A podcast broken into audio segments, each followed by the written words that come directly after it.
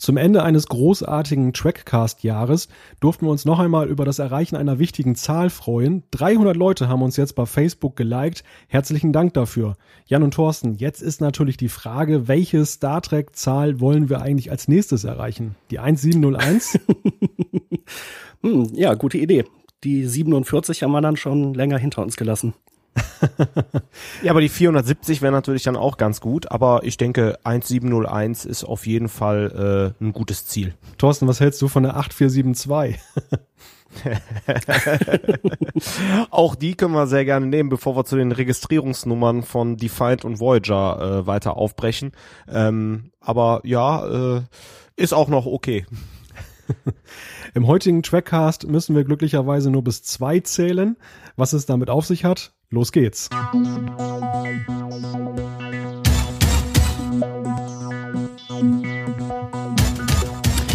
Der erste Star Trek-Film ist vielen wohl nicht als der gelungenste in Erinnerung geblieben. Trotzdem legt Star Trek der Film den Grundstein für eine ganze Reihe von Kinoabenteuern und eine Handvoll neuer Star Trek-Serien. Beim zweiten Film reden wir schon über ganz andere Qualitäten. Der Zorn des Khan war offenbar so imposant, dass er drei Jahrzehnte später sogar noch Regisseur J.J. Abrams dazu brachte, daraus seinen jüngsten Streifen zu zaubern. Und eins plus zwei sind drei. Drei Trackcaster braucht es, um die ersten beiden Star Trek Kinofilme zu besprechen. Wir wollen heute einen Blick zurückwerfen und freuen uns dazu wieder ein Live-Publikum dabei zu haben. Und damit herzlich willkommen zum 25. Trackcast. Diesmal zum Thema Star Trek 1 und Star Trek 2. Wir sprechen über die ersten beiden Kinofilme. Und äh, ja, dazu begrüße ich wie gewohnt meine beiden Mitstreiter. Sie sind für den Trackcast wie der Transporterunfall für den ersten Star Trek-Film. Herzlich willkommen, Jan-Patrick Schlame. Hallo allerseits. Und Thorsten Kroke. Einen wunderschönen guten Abend. Und ich begrüße natürlich auch mal wieder Malte Kirchner, denn der ist für den Trackcast das, was Saul für Homeland ist. Oh. Ja. Uh. Mehr erfahrt ihr natürlich im Homeland Cast. Bloß nicht, der wird aber sowas von überwacht. Ähm, lass mal lieber. Ja, gerade eben hatten wir ja schon einen kleinen Blick zurück auf das vergangene Trackcast-Jahr geworfen. 300 Facebook-Likes, über 200 Twitter-Follower und steigende Abrufzahlen, die motivieren uns natürlich immer, den Trackcast fortzusetzen.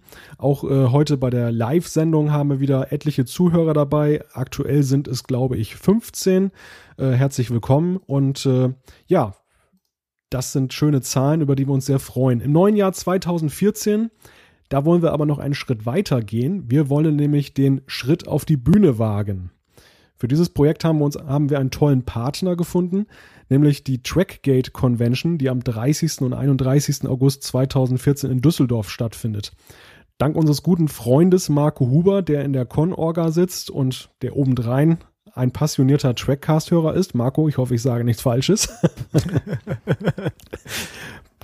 Auf jeden Fall, aufgrund dieser guten Zusammenarbeit planen wir einen Trackcast vor Publikum, der dann wohl voraussichtlich am Convention-Sonntag stattfinden soll. Naja, so ein Live-Podcast, der ist nicht mal eben realisiert, weshalb wir auch einiges noch an Vorarbeit zu leisten haben. Und äh, das Ganze steht natürlich immer noch so ein bisschen unter Vorbehalt, aber weil der, der Jahreswechsel jetzt kurz bevorsteht, beziehungsweise je nachdem, wann ihr diese Sendung hört, äh, das neue Jahr gerade schon begonnen hat, richtet sich natürlich unser Blick auch auf das kommende Jahr und daran wollen wir euch als Hörer gerne teilhaben lassen. Wir würden uns natürlich auch freuen, wenn wir den einen oder die andere von euch vor Ort treffen würden. Ich glaube, Karten gibt es noch ausreichend, habe ich mir sagen lassen. Ja, Thorsten, das klingt doch nach einem spannenden Unterfangen, oder?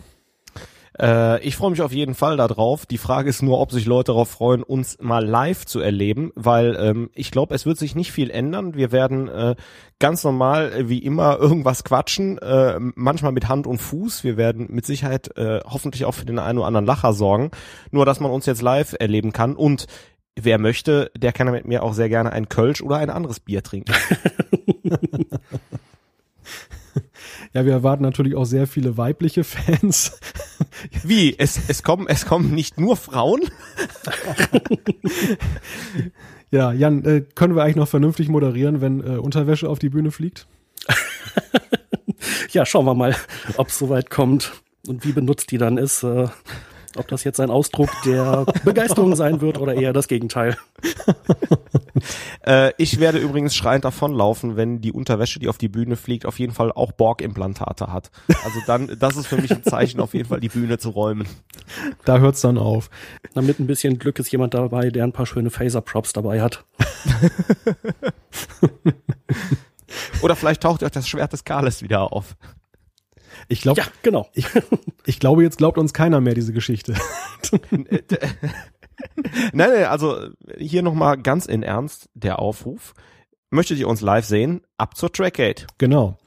Ja, also ich kann nur sagen, äh, nachdem das mal von äh, Marco in den Raum gestellt wurde, bin ich eigentlich schon die ganze Zeit nervös und habe ein wenig Lampenfieber, denn es ist halt doch nochmal was anderes, vor Menschen da zu sitzen, äh, als jetzt vor einem Rechner und Mikrofon.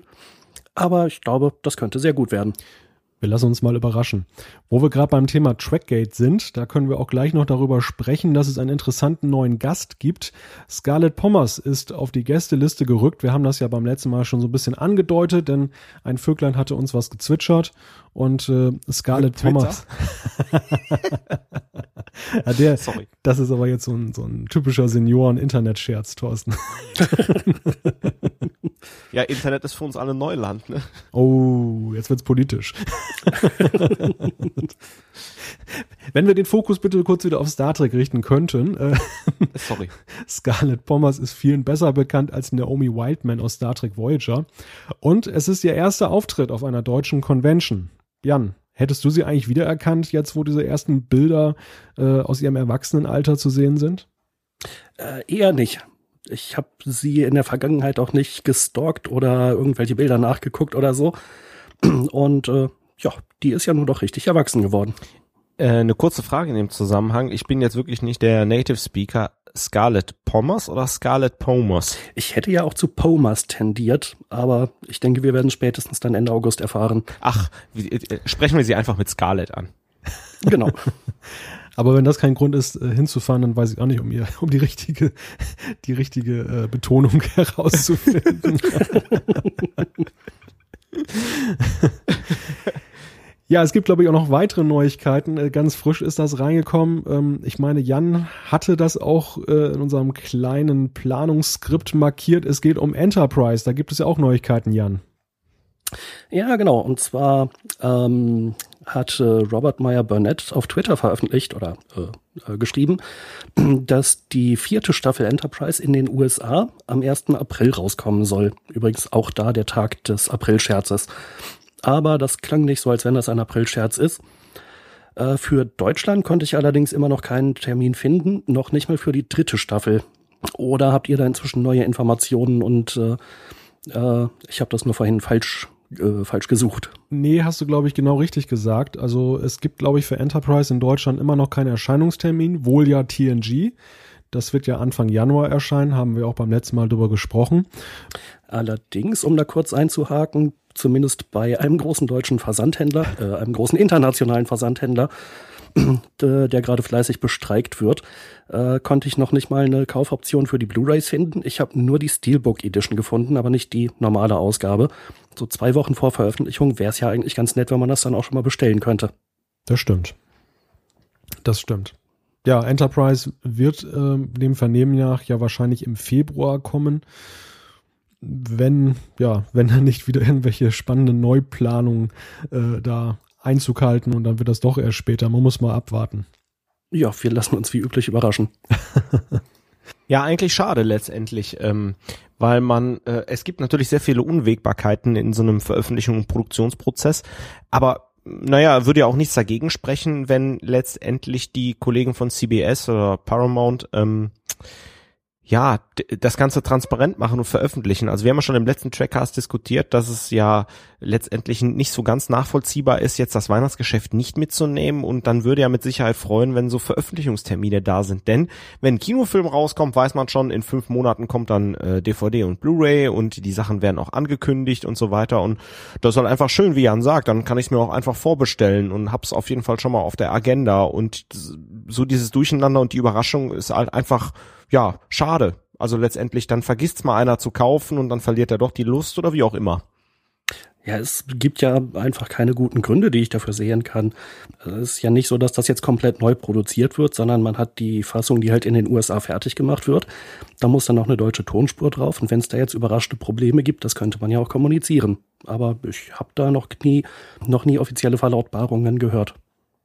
Ja, in dem Zusammenhang passt ja auch ganz gut, dass ja jetzt auch die Folge Wiedervereinigung plötzlich aufgetaucht ist. Auch das ist ja mal wieder ohne eine entsprechende Vorankündigung geschehen. Also alle haben sich gedacht, dass der Zweiteiler auch hierzulande erscheinen wird. Aber plötzlich ist er dann bei Kaufland und bei anderen SB-Märkten aufgetaucht. Tja, so, so, ein bisschen kurios ist das ja schon. Durchaus. Ich war jetzt äh, vor ein paar Tagen, nachdem ich das äh, davon gehört hatte, bei Real gewesen da waren ja früher die Zweiteiler auch äh, verfügbar gewesen. Da ist mir zumindest keiner ins Auge gesprungen oder da ist mir Wiedervereinigung nicht ins Auge gesprungen. Das kann aber auch sein, dass der in diesem Markt einfach schon ausverkauft war. Äh, kurzer Hinweis noch, äh, wir wissen das Ganze von unserem äh, Hörer Bastian, der auf trackcast.de geschrieben hat. Und ähm, ja, er kommt aus Bayern und äh, ihm ist es da tatsächlich im Kaufland aufgefallen. Deswegen danke auf jeden Fall für den Tipp an der Stelle. Jo, genau. Falls sich übrigens jemand wundert, warum ich heute so komisch klinge, das ist nicht der Trackcast Weihnachtsfeier geschuldet, sondern ich bin, ich bin noch ein wenig erkältet. Nur, nur um da, um da Gerüchten vorzubeugen und ich dachte, das wäre ja vielleicht auch eine Neuigkeit, die wir in diesem Teil der Sendung ansprechen sollten. Ja, jetzt fühle ich mich aber wirklich ein bisschen ausgeschlossen. Ihr habt eine Trackcast Weihnachtsfeier gemacht und ich wurde nicht eingeladen. Das ist ja mal echt eine Frechheit. Kölsch war alle. Habt ihr vorher schon genascht, ne?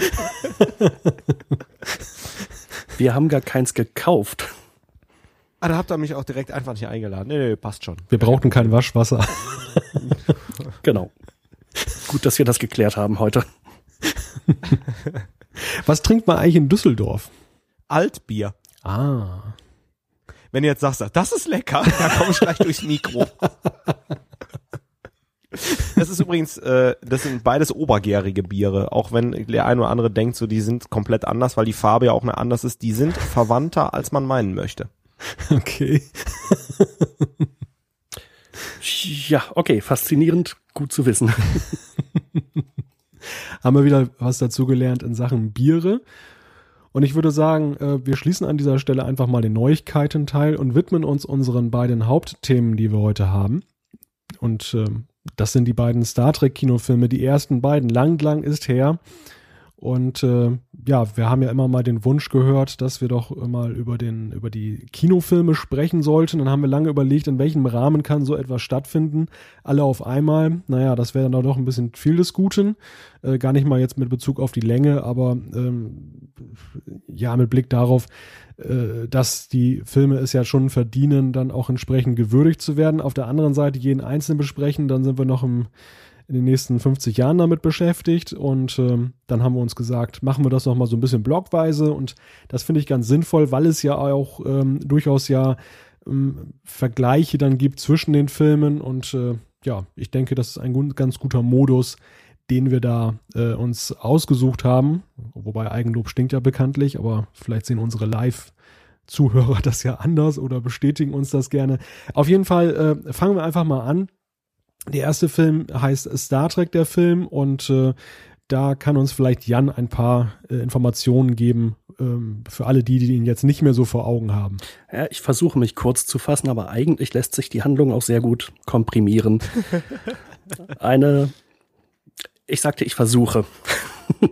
äh, eine gigantisch große Wolke fliegt auf die Erde zu und die Enterprise ist äh, nach 18-monatigem Umbau das einzige Raumschiff, was irgendwie in der Lage ist, da hinzufliegen und äh, rauszufinden, was es mit der Wolke auf sich hat. Admiral Kirk reißt mal eben das Kommando an sich, was eigentlich Captain Decker hatte. Und während sie auf dem Weg sind, haben sie gleich noch ein kleines Problem mit dem Warp-Antrieb. Die Enterprise wird in ein Wurmloch gezogen und das ist nicht so ganz, was man sich vorgestellt hat. Aber Rettung naht. Spock, der eigentlich auf Vulkan war, kommt vorbei und stellt ein paar Berechnungen an. Damit kann die Enterprise dann auch weiterreisen und kann in diese Wolke hereinfliegen, stellt dort fest, dass äh, im Inneren der Wolke tatsächlich irgendeine feste Struktur ist und ähm, äh, letzten Endes findet man heraus, im Zentrum von diesem Ding steht die gute alte Voyager 6 Sonde, die von der NASA mal irgendwann ins Weltall geschickt worden ist. Diese Sonde ist bei Maschinenwesen gelandet, und die haben gesehen, die Aufgabe der Sonde ist es, Informationen zu sammeln. Also haben sie diese gigantische Wolke drumherum gebaut und das Ding zum Schöpfer zurückgeschickt, nämlich zur Erde. Und jetzt warten sie halt drauf, dass da irgendjemand den richtigen Befehl sendet, um, äh, damit die äh, Sonde ihre Informationen übertragen kann. Das gelingt letzten Endes auch. Und damit man es schafft, müssen sich Commander Decker und ein weiteres Crewmitglied, mm, ja, wie soll man sagen, sich mit der Sonde, mit den äh, Maschinenwesen irgendwie vereinigen. Ähm, und die gelten dann schließlich als vermisst. Aber die Erde ist gerettet und die Enterprise kann weiterfliegen. Und ja, habe ich Wesentliches vergessen? Äh, den circa zehn Minuten dauernden Rundflug äh, um die Enterprise. Naja, nicht zehn Minuten, äh, das heißt wahrscheinlich doch. Ähm, ich hatte in der Vorbereitung nachgelesen, es dauert allen Ernstes 35 Minuten, bevor die Enterprise überhaupt das Raumdock verlässt. Da sind wir aber auch, glaube ich, gleich schon bei einem Kernproblem dieses Films, wenn ich da mal einfach reingrätschen darf. Und zwar, ähm, ich habe ja ein großes Wort stehen auf meiner Liste dreimal unterstrichen, Exkurse. Also ich finde, dieser Film verliert sich ja an, an diversen Stellen in, in so kleinen Abstechern und äh, bis dann wirklich mal die Kernhandlung kommt, dauert es ja, wie Jan gerade schon sagte, eine ganze Zeit, bis man überhaupt erstmal abgelegt hat. Und äh, nehmen wir mal diese Wurmloch-Episode, nehmen wir mal äh, äh, diese, diesen Transporterunfall. Was ist da den, in deren Köpfen los, los gewesen? Ja, das fragt man sich in der Tat.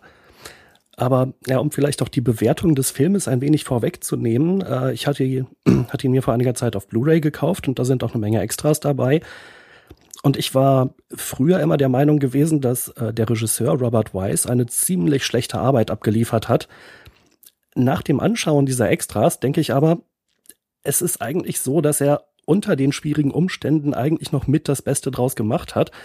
Und man muss ihm dankbar sein, dass immerhin noch dieser Film draus geworden ist. Es hätte unter anderen Umständen viel schlimmer kommen können. Ähm, hier kann ich vielleicht so ein bisschen ähm, unterstützen. Äh, letztendlich, mal ganz salopp gesagt, wenn du nur Handlungen für einen Bierdeckel hast und du musst zweieinhalb Stunden füllen, hast du mal grundsätzlich ein Problem.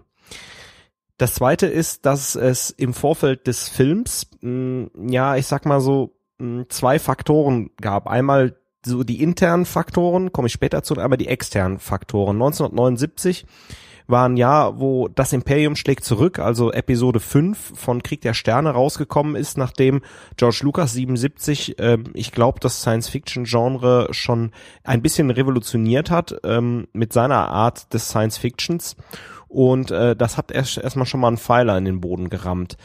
Des Weiteren ähm, darf man ja auch nicht vergessen, dass, glaube ich, Steven Spielberg und im Zeitraum äh, unheimliche Begegnungen der dritten Art irgendwie auch schon in Produktion hatte oder das sogar ähm, ins Kino gebracht hat. Das heißt also, die Science-Fiction begeisterten Zuschauer lechzten sich natürlich nach äh, Kirk, Spock und McCoy und den anderen auf der Enterprise. Und was lag's näher, als die Enterprise ins Kino zu bringen? Und man wollte sich ja natürlich auch ein bisschen absetzen von ähm, ja den an von mir genannten Titeln. Also ich meine, der Unterschied Star Wars, Star Trek kommt äh, wie gerade bei Star Trek 1 ähm, sehr gut zum Tragen.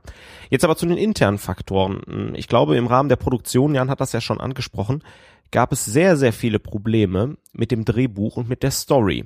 Das heißt also, Gene Roddenberry hatte sich mit allem und jedem angelegt und ähm, um seine Zukunftsvision und seine Vorstellung eines Star Trek Kinofilms durchzudrücken und äh, letztlich haben diese Querelen dafür gesorgt, dass man unglaublich schlechtes Material, unglaublich ganz dünne und teilweise hanebüchene Story hatte. Und ich meine sogar, die Story basiert sogar auf einer TOS-Folge. Und das ist eigentlich ziemlich arm. Und dass man dann noch einen Kinofilm produziert hat, ist dann tatsächlich schon eine gute Leistung des Regisseurs. Der allerdings, wie ich auch finde, langweilig ist. Thorsten hat ja jetzt tausend Aspekte auf einmal gebracht. Cool, man, ne? Der, Aber kommt, ich habe deine Frage beantwortet. Ja, man kommt da gar nicht mehr mit. Also wir müssen da vielleicht nochmal äh, die Rückwärtstaste gleich nochmal einlegen und äh, dann nochmal das einzeln aufdröseln. Ähm, vielleicht zu der Frage des Scripts. Ähm, diese, dieser Aspekt, das ist ja wie eine TOS-Folge liegt da jetzt falsch oder war das eigentlich ja auch das Skript, was ja für den Pilotfilm der nie umgesetzten Serie Star Trek Phase 2 geplant war? Ja, ich glaube schon, dass dem so ist. Ähm, auf jeden Fall gibt es da einen ziemlich direkten Zusammenhang, denn, um auch nochmal mit ein paar Jahreszahlen um mich zu werfen, äh, im Jahr 77 sollte eigentlich die Produktion für Phase 2 beginnen, beziehungsweise sollte der Drehbeginn sein. Und ähm, und dann kam halt, wie Thorsten schon erwähnt hatte, äh, Star Wars dazwischen und Paramount kam, äh, meinte halt, oh, äh, wir brauchen irgendwie auch einen Science-Fiction-Film, den wir ins Kino bringen können. Äh, und äh, wenige Tage vor Drehbeginn von Phase 2 äh, wurde dann also gesagt, nein, wir machen da jetzt mal einen Kinofilm draus. Und ja, dieses leicht chaotische Vorgehen hat der ganzen Produktion sicherlich nicht sehr gut getan. Und ähm, kommen wir auf die Story zu sprechen, ähm, gehen wir das auch mal so ein bisschen peu à peu durch. Für mich ist ja zum Beispiel eine Szene besonders in Erinnerung geblieben und das ist dieser Transporterunfall, der irgendwie auch total grausam anzusehen ist. Also ähm, da habe ich mich immer gefragt, was will man denn eigentlich damit bezwecken? Was, welchen, welche Rolle spielt eigentlich diese Szene im, im, in diesem Film? geht es darum zu zeigen, dass die Technologie auch in der Zukunft fehlbar ist oder was wollte man damit zum Ausdruck bringen, dass man dem so viel Platz äh, und so viel Raum gegeben hat, ja auch mit dem Special Effekt. Ich meine, das kostete ja auch sicherlich eine ganze Menge. Ja, man hatte natürlich genug äh, Kohle zur Verfügung und die hat man natürlich auch direkt verblasen. Also ich glaube, Star Trek 1 hat das Vierfache von Star Trek 2 gekostet. Äh, ja, vor allem die Spezialeffekte waren noch am Ende extrem teuer. Äh, ganz kurz nachgereicht, eine Info aus dem Chat von Konstantin. Die Folge, auf die wir uns bezogen haben aus der Classic-Serie, heißt Ich bin Nomad. Beziehungsweise im Original The Changeling. Ah, nicht schlecht. Der Wechselbalg. Genau, und äh, da geht's nämlich darum, da ist irgendwie ähm, von vom Mond startet, glaube ich, eine Sonde und die kommt dann zurück und Kirk löst das Ganze dann, glaube ich, auf, indem er ähm, ja, ich, ich glaube, die Sonde, Sonde zur Selbstzerstörung überredet. Genau, genau, irgendwie sowas. Also äh, so ganz krude wird das aufgelöst. Ja, ja, aber nochmal zu dem äh, Transporterunfall wieder zurück. Ich vermute, es sollte zeigen, dass die Enterprise in ziemlich desolatem Zustand ist und ähm, äh, wie schlimm die Lage ist, wenn man ausgerechnet dieses Raumschiff losschicken muss. Allerdings ist dann natürlich auch die Frage, äh, als diese Wolke da entdeckt wird, ist ja noch relativ weit von der Erde entfernt. Und die Enterprise soll jetzt ausgerechnet das einzige Raumschiff sein, was da überhaupt hinfliegen könnte. Klassiker. Was ist denn die ganze Sternenflotte? das ist wirklich der Klassiker, ja. Und es funktioniert nichts an Bord der Enterprise, ne? Transporter ja. funktioniert nicht, Warp funktioniert nicht. Ich werde Hammer irgendwie fast in jedem Kinofilm, dass da irgendwas mit dem Schiff nicht in Ordnung ist. Ne? Ja, abwechselnd in den späteren Filmen. Äh, ich glaube, im sechsten funktioniert alles. Nur, dass die Crew schon ein bisschen müde. Ja. Die haben auch viel gearbeitet, damit es endlich mal funktioniert. Aber ja, Malte hat das ja sehr schön gesagt. Äh, der Film verliert sich immer wieder in, ja, in Szenen, die nicht wirklich was zur Handlung beitragen und die man komplett hätte streichen können. Äh, beispielsweise der Transporterunfall oder diese obskure Warp-Antriebsfehlfunktion, die dann zu dem Wurmloch oder der Reise durchs Wurmloch führt. Ähm, oder die Frage, warum Spock nicht von Anfang an an Bord ist, sondern da auf Vulkan rumsitzt. Äh, aber ganz offensichtlich ist das eben auch diesen Problemen in der Produktion und mit dem Drehbuch geschuldet. Und nach dem, was ich so gelesen habe, das Wort chaotisch beschreibt das noch nicht mal richtig. Äh, es gab im Wesentlichen zwei Leute, die äh, das Drehbuch verfasst haben. Das war einmal Harold Livingston und zum anderen Gene Roddenberry. Und Livingston war so genervt im Lauf der Zeit, dass er irgendwann hingeschmissen hat. Und Paramount hat ihn dann zurückgeholt und hat Gene Roddenberry verboten, Livingstons äh, Skript zu ändern. Und Roddenberry hat es trotzdem gemacht. Livingston hat insgesamt, glaube ich, dreimal das Handtuch geworfen und ist jedes Mal mit höheren Gagen zurückgeholt worden. Und äh, diese Drehbuchversionen, die sie hatten, die haben sie dann unabhängig an den Regisseur gegeben, der nicht wusste, welche Version er jetzt nehmen soll.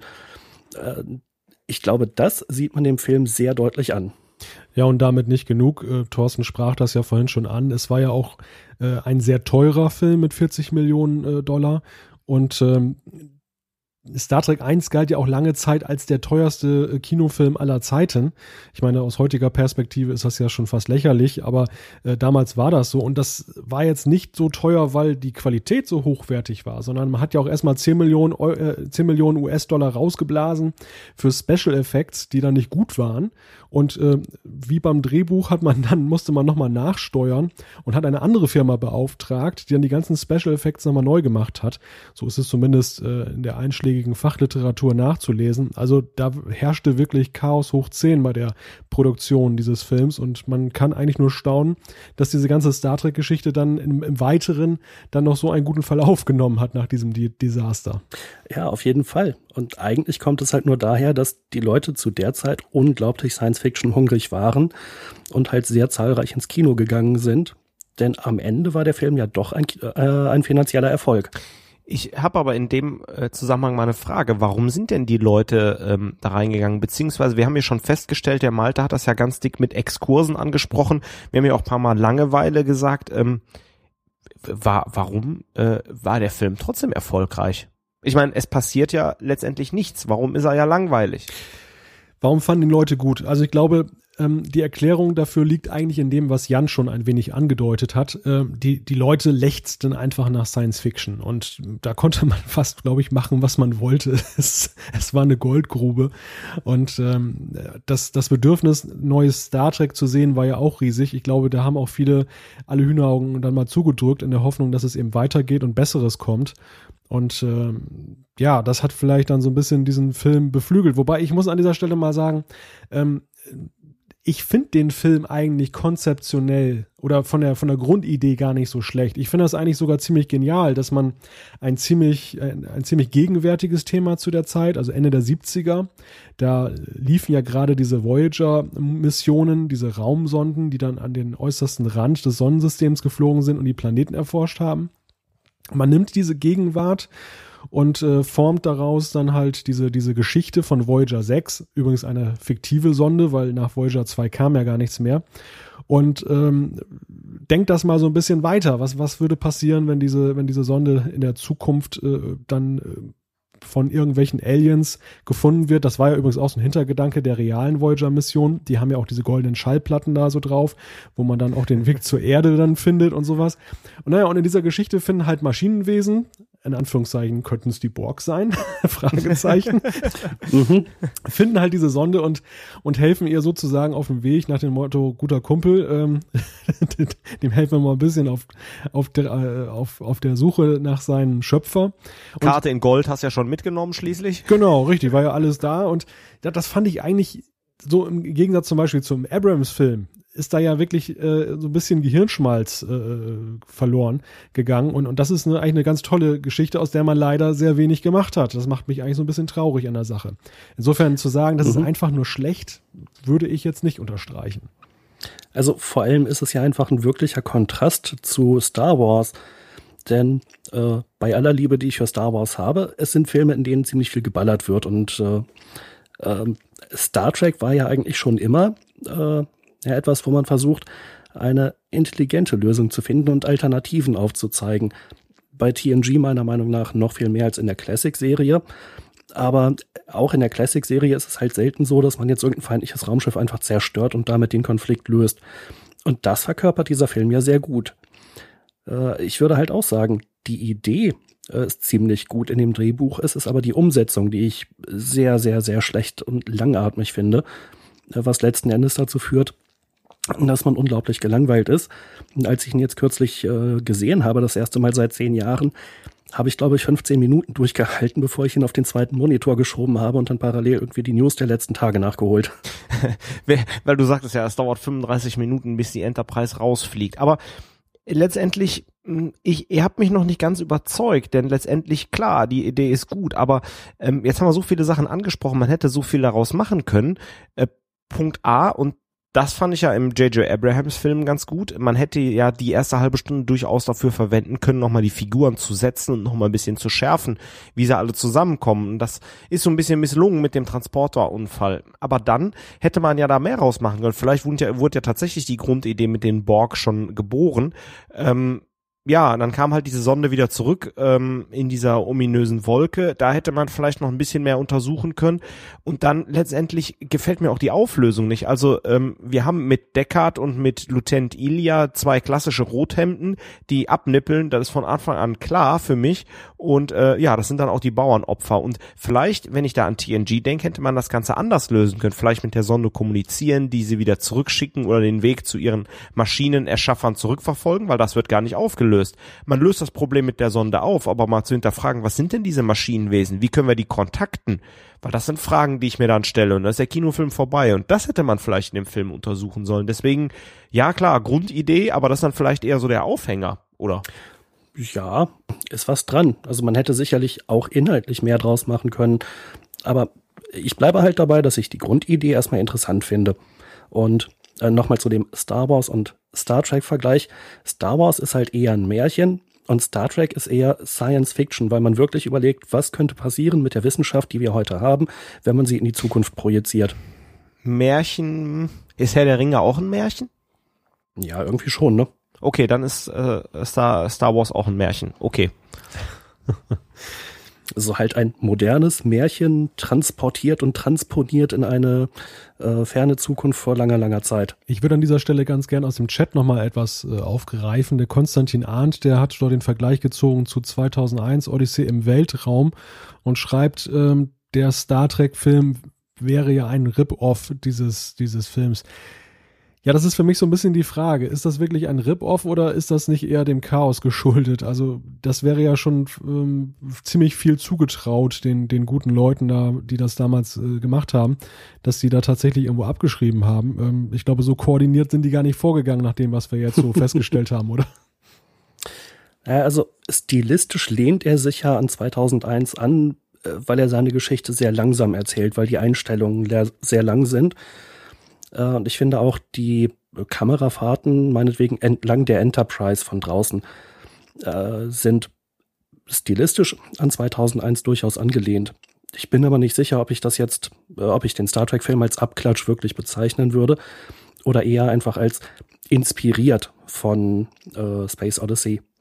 Wobei, was natürlich diese, äh, den Shuttle-Flug zum Beispiel um die Enterprise angeht, er ist leider fürchterlich langgezogen, aber die Tricktechnik ist natürlich absolut großartig. Ja, für die damalige Zeit absolut faszinierend. Wobei ich glaube, ähm, für die Special Editions, ähm, also diese Director's Cut, ich weiß nicht, Jan, hattest du den Director's Cut oder die Originalversion auf Blu-ray? Ähm, ich, also ein Director's Cut ist es nicht, steht nichts von drauf, dass es einer wäre. Ja. Aber ich bin mir schon ziemlich sicher, dass diese, für diese Veröffentlichung nochmal einiges an Arbeit investiert wurde. Äh, ich hatte kürzlich mit einem Bekannten gesprochen, der meinte, er hat, glaube ich, die DVD-Fassung oder eine TV-Fassung vor einiger Zeit gesehen. Und die war beispielsweise unglaublich dunkel. Er meinte, in der Szene, wo Spocks Shuttle ankommt, da sieht man von diesem Shuttle nur ein paar Konturen. Und so habe ich das ungefähr auch in Erinnerung. Und die Bildqualität in der Blu-ray-Fassung ist richtig gut. Ich es ist aber kein Extra dabei, was erklärt, was sie da gemacht haben oder wie viel sie nachgearbeitet haben. Weil dann wird es nämlich möglicherweise diese aufgearbeitete oder ziemlich sicher die aufgearbeitete Version sein, ähm, die ja auch sich wohl deutlich ähm, unterscheidet von der, von der damaligen Version. Da gab es ja auch durchaus Diskussionen, inwieweit sollte da eben nachgebessert werden im Nachhinein. Ähm, das, was wir bei TNG auf Blu-ray ja in dem, dem Sinne jetzt nicht haben, die Diskussion. Ähm, Konstantin Ahn schreibt gerade, ich habe den Director's Cut, ist deutlich besser als die anderen Versionen. Ja, okay. Also vermutlich wird das dann sein. Ich kann das Ding gleich nochmal aus dem Regal holen und nochmal nachgucken, was draufsteht. Äh, ein anderer Aspekt an dem Film, beziehungsweise wir hatten es eigentlich eben schon, die Charaktere, die nicht besonders behutsam eingeführt worden sind, sondern die sind jetzt einfach da. Äh, ich finde ja, Kirk war nie so unsympathisch wie in diesem Film. Der kommt da einfach mal angerannt, reißt das Kommando an sich, degradiert gleich mal den bisherigen Captain zu seinem, äh, was macht er ihn, Wissenschaftsoffizier? Weil nee, zum ersten Offizier. Ja, okay. Degradiert ihn doch sogar zum Commander, soweit ich weiß, obwohl ja ein Captain unter einem Admiral durchaus da auch dienen könnte. Äh, und er will ja im Prinzip nichts anderes als die Enterprise. In den späteren Filmen wird das auch nochmal aufgegriffen, seine ja, Sucht oder Sehnsucht nach dem Kommando. Aber in diesem Film ist er doch ein Riesenarsch. Schön beschrieben, äh, wie ich finde. Also interessant finde ich ja äh, mit Blick auf die Charaktere. Ähm, man hatte ja das Problem, dass die Charaktere, also die Darsteller ja gealtert waren und äh, die Serie nun ein wenig zurücklag und nun greift man eben diese Darsteller von damals auf und führt sie wieder ein. Man kann sie ja eigentlich ja nicht auf dem gleichen, äh, auf dem gleichen Rang belassen, weil sonst hätte man ja durchaus fragen können, hm, welches Fehlverhalten haben die sich schuldig gemacht, dass sie nicht befördert wurden. Auf der anderen Seite hat man aber hier das Problem, dass zum Beispiel es ein bisschen oversized wäre, wenn jetzt so ein Admiral dann das, das Schiff mal eben übernimmt und dann wird mal eben äh, Kirk wieder flugs zum Captain degradiert. Das ist ja ein Dilemma, über das wir auch schon mal gesprochen haben mit Blick auf die äh, TNG-Filme. Wenn man jetzt TN die TNG-Besatzung wieder einführen würde jetzt, ähm, wie will man eigentlich damit umgehen, dass die A ziemlich gealtert sind und B, äh, dass die eigentlich vom Rang her alle zu weit oben sind, um, sag ich mal, sich mit einer so profanen Tätigkeit abzugeben, ein, ein Raumschiff durch die Gegend zu fliegen. Ja. Zumal äh, wenn jetzt jeder halt irgendwie einfach, äh, wenn jeder Arzt gleich zum obersten Commander befördert wird und eigentlich das halbe Schiff kommandieren dürfte. Da wäre eigentlich meine Frage, wie habt ihr das äh, in diesem Zusammenhang empfunden? Ich würde sagen, auf Länge gesehen ist es ja ziemlich gut gelungen. Ähm, man hat ja jetzt nicht äh, in den weiteren Filmen jetzt besonders Anstoß daran genommen, aber gerade bei dieser Premiere, wie, wie fandet ihr das? Naja, also ehrlich gesagt, ähm, an einigen Stellen finde ich es komisch, wie ihr schon beschrieben habt. An anderen Stellen stört es mich aber nicht wirklich. Man hätte einfach das so argumentieren können. Die Enterprise wurde nochmal general überholt und ist jetzt, wie ja auch bei TNG, das Flaggschiff der Föderation und da kann es durchaus äh, sinnvoll sein, ähm, wenn Admiral und eher höherrangige Spezialisten, die richtig viel Erfahrung haben, das Schiff kommandieren. Also ich habe da nicht unbedingt ein Problem mit. Ja, also äh, gerade diese ganze, die Ränge äh, in der Sternenflotte. Das orientiert sich natürlich auch äh, stark an den US-Streitkräften. Soweit ich weiß, ist es durchaus üblich, dass zum Beispiel auf einem Flugzeugträger es einen Captain gibt, der das Schiff befehligt und einen Admiral, der halt beispielsweise die Flotte als solche befehligt. Der Admiral sagt halt nicht Kurs 350, sondern er sagt, äh, bringen Sie uns zu der und der Insel. Greifen Sie Jakutien an mit äh, vier Armeen. Jakutien, was ist das denn nochmal? Risiko. Risiko? Ja. Lang ist's her. ähm, ja, insofern die Idee, dass man einen Admiral auf dem äh, Schiff hat, der jetzt sagt, ich bin aber hier der mit dem höchsten Rang und ich will jetzt aber sagen, Steuermann, setze Kurs 350, ja, dann sollen sie das doch bitte machen. Allerdings, was ja sehr komisch ist, der Film spielt im Jahr 2271 nach äh, offizieller Zählweise. Die letzte Folge der Serie müsste 2268 gespielt haben. Da liegen also offiziell nur drei Jahre dazwischen, obwohl bei der Produktion äh, ziemlich genau zehn Jahre vergangen sind. Das heißt, man sieht den Schauspielern ja schon an, dass sie mehr als drei Jahre gealtert sind. Äh, das finde ich an der Stelle ergibt viel weniger Sinn und wir werden später wahrscheinlich noch auf den zweiten Film kommen. Da gibt's dann einen sehr großen Zeitsprung, wo dann das Altern der Schauspieler wieder viel besser passt. Ja, war für mich überhaupt nicht nachzuvollziehen. Aber Malte hatte ja auch am Anfang ähm, Phase 2 angesprochen. Und ähm, ja, das ist wieder so ein paar Sachen. Äh, also je länger ich drüber nachdenke, immer wenn Roddenberry richtig die Finger drin hatte, war es nicht der absolute Burner.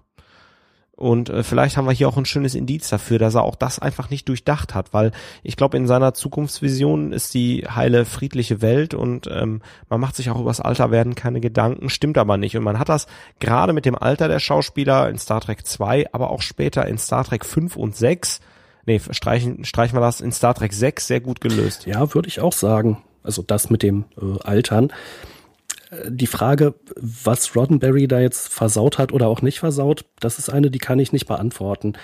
Äh, in den Extras, die ich gesehen habe und in den äh, sonstigen Informationen, die ich gelesen habe, daraus geht eigentlich nie hervor, wer eigentlich welche Änderungen gemacht und durchgesetzt hat und welche Drehbuchversion zum Beispiel dann verwendet wurde für diese oder jene Szene.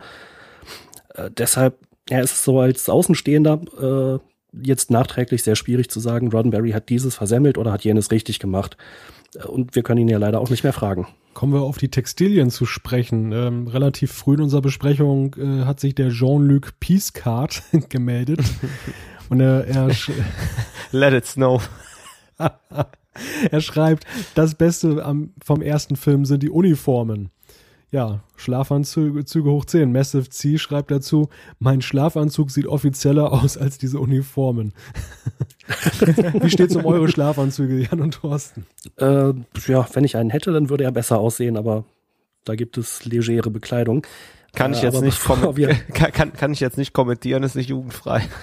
ja, bevor wir uns jetzt zu sehr darin verlieren.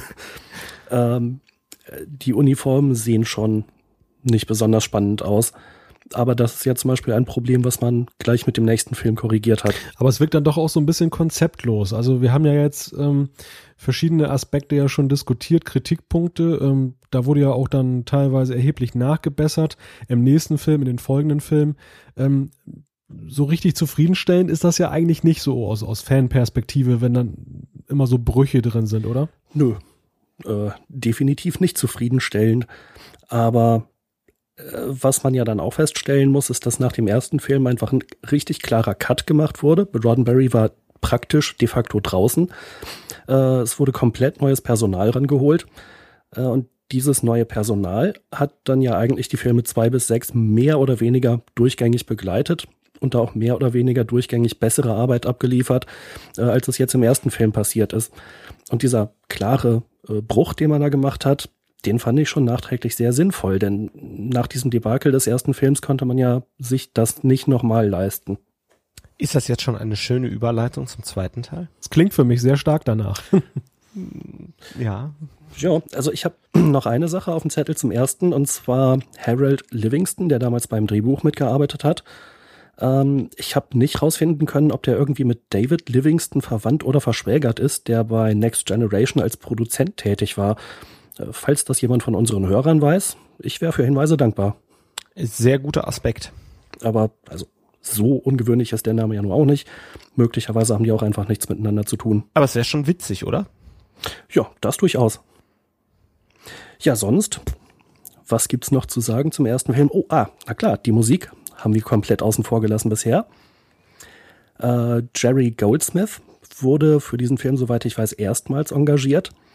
Ähm, hat das, äh, das, äh, den Auftakt der Classic-Serie genommen und dann aber eine, äh, eine eigene äh, Komposition kreiert, äh, die uns natürlich auch bekannt ist als Titelmelodie für The Next Generation. Dafür ist das später verwendet worden in leicht überarbeiteter Form, aber alle wesentlichen Komponenten waren drin. Also Sound und Soundtrack äh, seitig durchaus ein guter Film. Was halt den Sound oder die Soundeffekte angeht, fand ich es allerdings ziemlich schrecklich. Ähm, immer wenn da diese Wolke ins Bild kam, das klang so, als wenn da jemand irgendwie auf einer tiefen Gitarrenseite rumschrammelt und da einfach nur ein Verstärker, äh, Quatsch, ein Effektgerät zwischengeschaltet hat. Äh, also ich fand das ziemlich übel. Äh, Hinweis gerade noch von Konstantin, dass die Musik äh, nicht nur grandios ist, sondern auch für einen Oscar nominiert und ihn mehr als verdient gehabt hätte. Ja, da gibt es von meiner Seite keinen Widerspruch in der Sache. Ja, dann ähm, würde ich doch sagen, gehen wir einmal über zum zweiten Film, oder? Ja, kleinen Moment noch, denn da hat der Rilo sich noch gemeldet und der hat eine Frage an uns. Wie ordnet ihr den ersten Film in Bezug auf die folgenden Filme? Ohne JJ Schrott schreibt er ein. Hey! äh, ja, es ist ja, denke ich, im Wesentlichen schon durchgekommen. Ich finde ihn langweilig, langatmig, langwierig. Äh, es gibt ein paar positive Aspekte, die aber unter den negativen Aspekten sehr leiden. Äh, ich bin sehr froh, dass das Personal ausgetauscht wurde und man die anderen Filme anders produziert hat. Aber nachträglich äh, bin ich quasi auch froh, dass genügend Leute damals ins Kino gegangen sind, denn es sprach ja eine Menge gegen den Film und trotzdem ist es zu einem kommerziellen Erfolg geworden. Sonst hätte es ja gar keine, Fortsetzung, gar keine Fortsetzungen gegeben. Ähm, also ich muss sagen, äh, wenn ich auch wenn ich die JJ-Filme mit einrechne, ist Star Trek 1 bei mir auf Platz 2. Von unten. Also ich finde, das ist der zweitschlechteste Star Trek-Film. Nach Star Trek 5. Star Trek 5 rangiert immer noch auf meiner persönlichen Nummer 1 des Grausens. ja, da, da, kommen wir vielleicht in einem anderen Trackcast nochmal zu, aber so schrecklich fand ich den fünften gar nicht. Doch, der ist unglaublich schlecht. Aber ich schlafe nicht immer dabei ein. Ja, aber du schläfst ja dann sehr selig ein, ähm, während äh, ja, so eine glatzköpfige Frau da, da noch eben assimiliert wird, ähm, während Star Trek 5 einfach, einfach nur pausenlos schlecht ist. Ja, aber es gibt wenigstens ein paar schöne Zitate. Wozu braucht Gott ein Raumschiff? Ich, jedes Mal, wenn wir diesen Dialog führen, kommst mir ein Zitat. Ich sage nur die tanzende Uhura. Oder natürlich, vielleicht ist, weil er da ist, kein hinreichender Grund, um auf einen Berg zu steigen. Lass uns doch ins Zentrum des Universums fliegen. besser jedenfalls als an den Rande des Universums. ähm, ich glaube, wir, wir driften ein bisschen ab und verbauen uns ganz viel Material für einen neuen Trackcast. Den, den Eindruck habe ich auch, den Eindruck habe ich auch. Um, um vielleicht noch kurz meinen, meinen Beitrag zu der Diskussion zu liefern, wie ordnen wir den Film ein. Ähm, also ich glaube, im Ranking herrscht Konsens, ähm, egal wie positiv oder wie negativ wir jetzt die einzelnen Aspekte sehen, aber ich glaube, es wäre abwegig, den, den Film jetzt im oberen Drittel irgendwo anzusiedeln, der Lieblingsfilme. Trotzdem finde ich, ist Star Trek 1 ein wichtiger Grundlagenbereiter und man sah hier schon wirklich, äh, welches Potenzial letzten Endes noch in Star Trek steckt. Und äh, man muss ja sagen, das ist ja dann auch immerhin ja noch, hat ja noch jede Menge weitere Filme und Serien nach sich gezogen. Insofern kann man die Bedeutung dieses Films dann auch, sollte man nicht zu tief ansetzen. Und augenscheinlich haben das ja auch einige Leute damals so gesehen. Und äh, insofern, ja, Star Trek 1 schon wichtig, aber nicht die schönste Erinnerung. Aber das ist ja manchmal auch mit den ersten Staffeln von neuen Serien so. Ja, gut äh, beschrieben. Und damit äh, denke ich, machen wir mal einen Schlussstrich unter Star Trek der Film. Und äh, Jan hat ja im Prinzip ja schon fast eine super Einleitung gesprochen zum nächsten Film Star Trek der Zorn des Khan. Äh, was können wir dem den Zorn noch hinzufügen, Jan?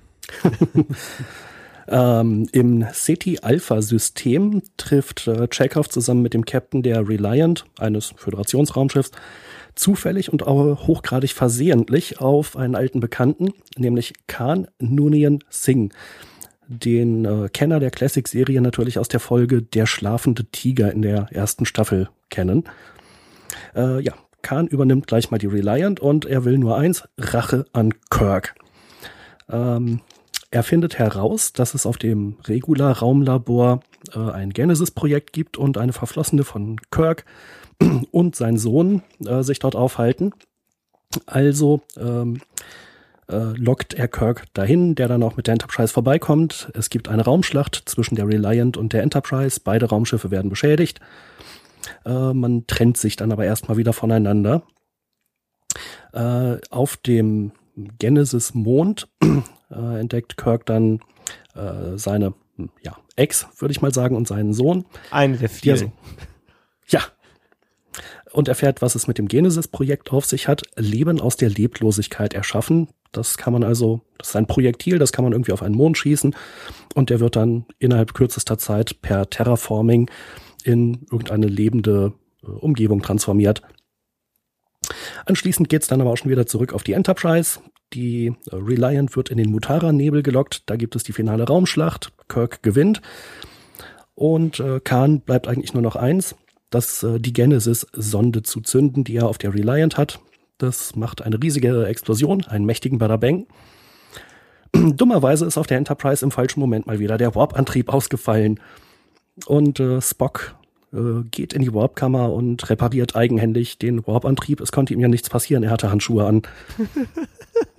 Dummerweise äh, geht er dann allerdings doch drauf und der Film beend wird beendet mit äh, Spocks naja, Begräbnis. Äh, sein Leichnam wird auf einem Torpedo, äh, in einem Torpedo auf den Genesis-Mond geschossen, der äh, durch diese Explosion der Genesis-Sonde inzwischen blühendes Leben hervorgebracht hat. Ja, soweit zum Inhalt des Films in der Kurzzusammenfassung.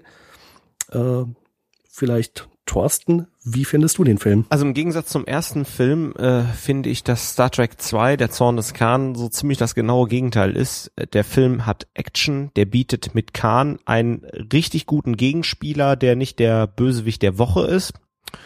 Und ähm, ja, er macht einfach nur Spaß beim Zuschauen. Es passiert viel. Wir haben eine schöne Weltraumschlacht.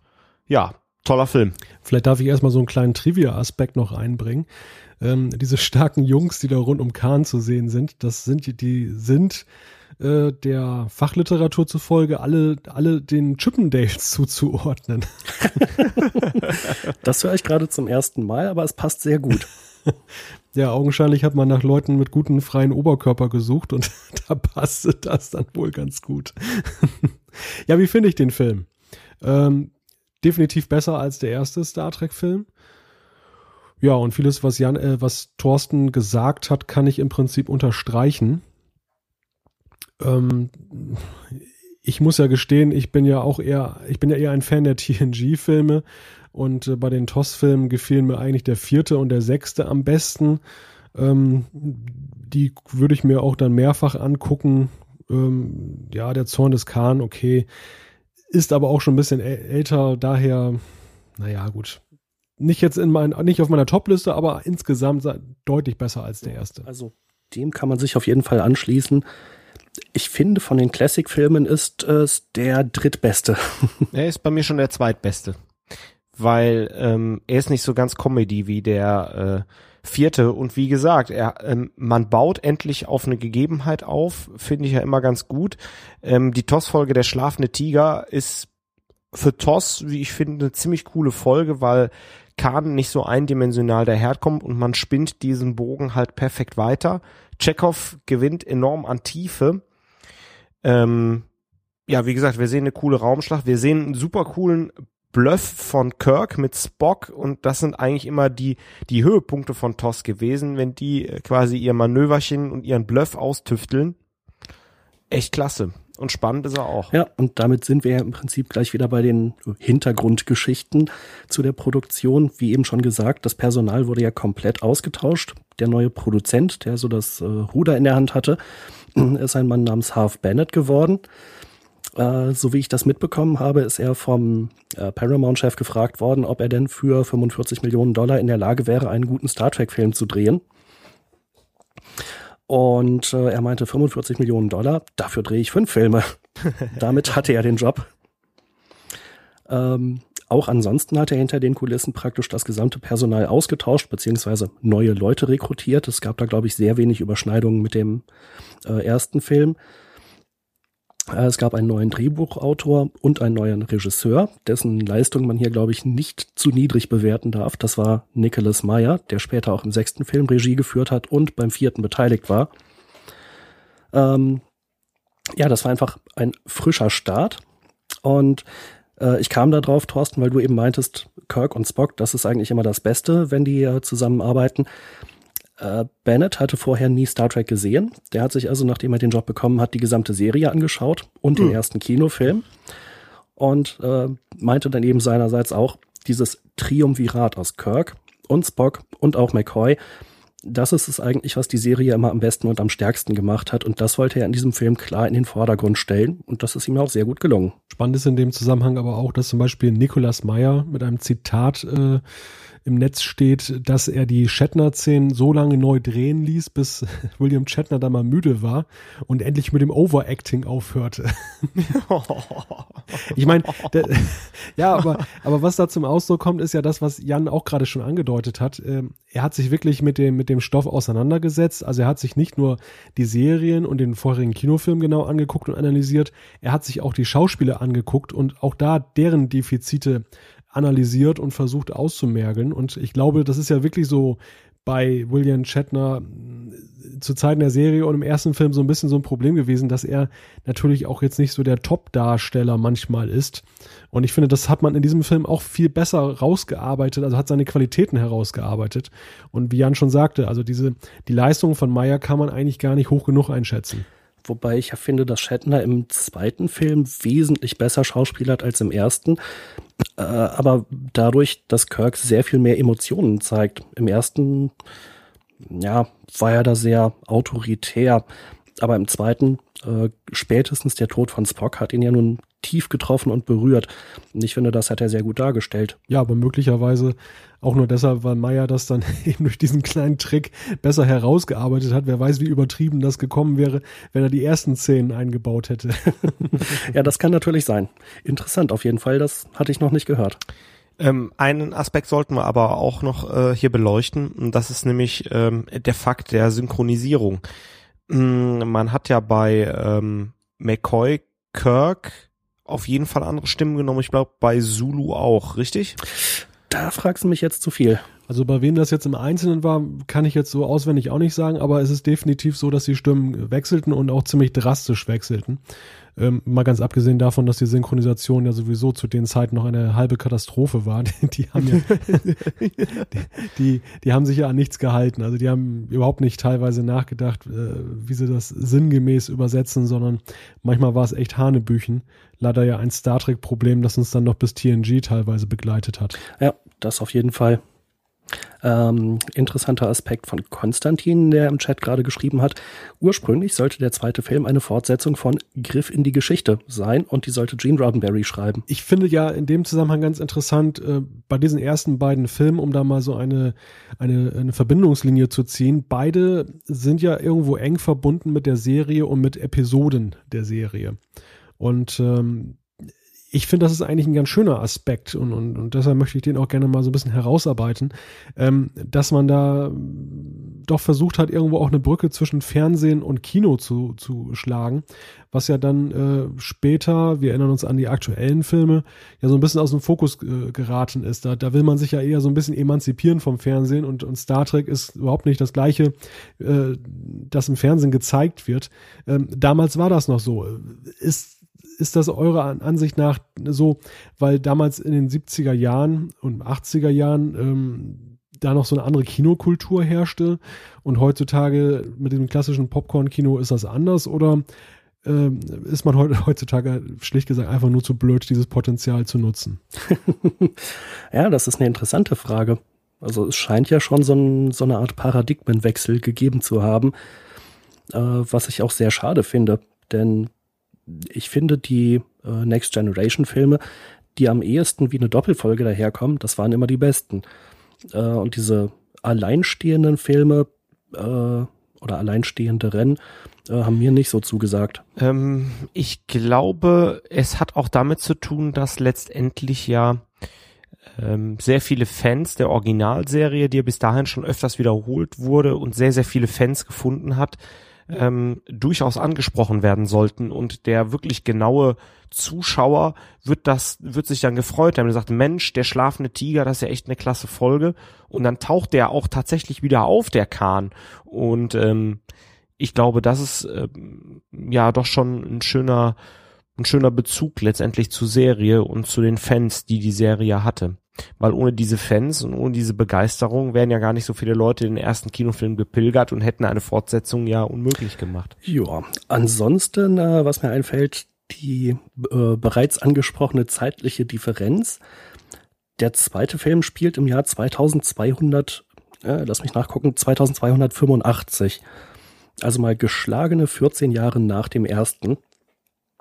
Und äh, ja, das Altern der Schauspieler gegenüber der Serie passt mit diesem äh, zeitlichen Maßstab natürlich erheblich besser, äh, als es beim ersten der Fall war. Und anders als im ersten Film wird ja das Thema auch aufgegriffen, äh, dass äh, eben die, die Figuren gealtert sind.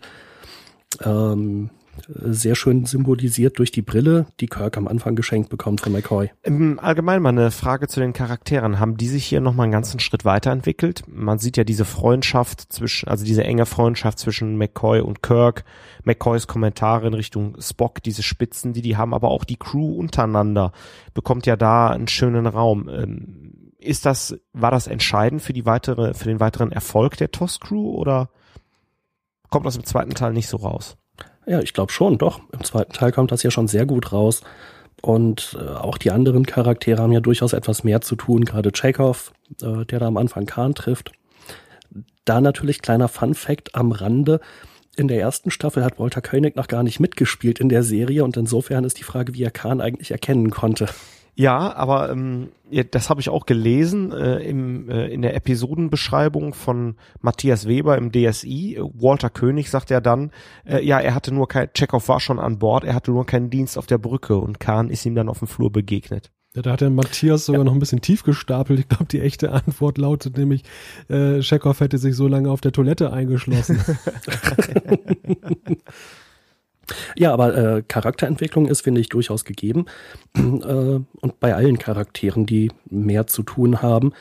Wobei das schon mal ein wenig äh, vorgegriffen äh, im dritten Film noch viel intensiver wird. Diese ja, Freundschaft der Crew untereinander äh, wo dann eben die Crewmitglieder auch bereit sind, beispielsweise gegen Befehle zu verstoßen, um Spock zu retten. Aber na gut, das ist wie gesagt vorgegriffen. Und da muss ich ja auch als TNG-Fan mal eine Lanze für TOS brechen, denn ich habe den Eindruck, dass die Classic-Filme es viel mehr vermocht haben, eben auch dieses Freundschaftsfeeling rüberzubringen, als das später den TNG-Film äh, gelungen ist. Also die TNG-Besatzung ist eigentlich immer noch so ein bisschen, obwohl es ja mal diese geselligen Szenen gab, aber so ein bisschen distanziert zueinander geblieben, gerade weil ja auch Picard so eine Autorität ist, die immer so ein bisschen über allem schwebte, während so diese, diese Kumpelei zwischen Kirk, Spock und McCoy, ähm, die, die, hat das Ganze ja schon sehr liebenswürdig gemacht und das haben die ja auch bis zum sechsten Film dann ja auch perfektioniert. Sogar in Generations, sage ich mal, wirkten die TOS-Charaktere ja noch vertrauter so untereinander und persönlicher als die eben die TNG-Charaktere.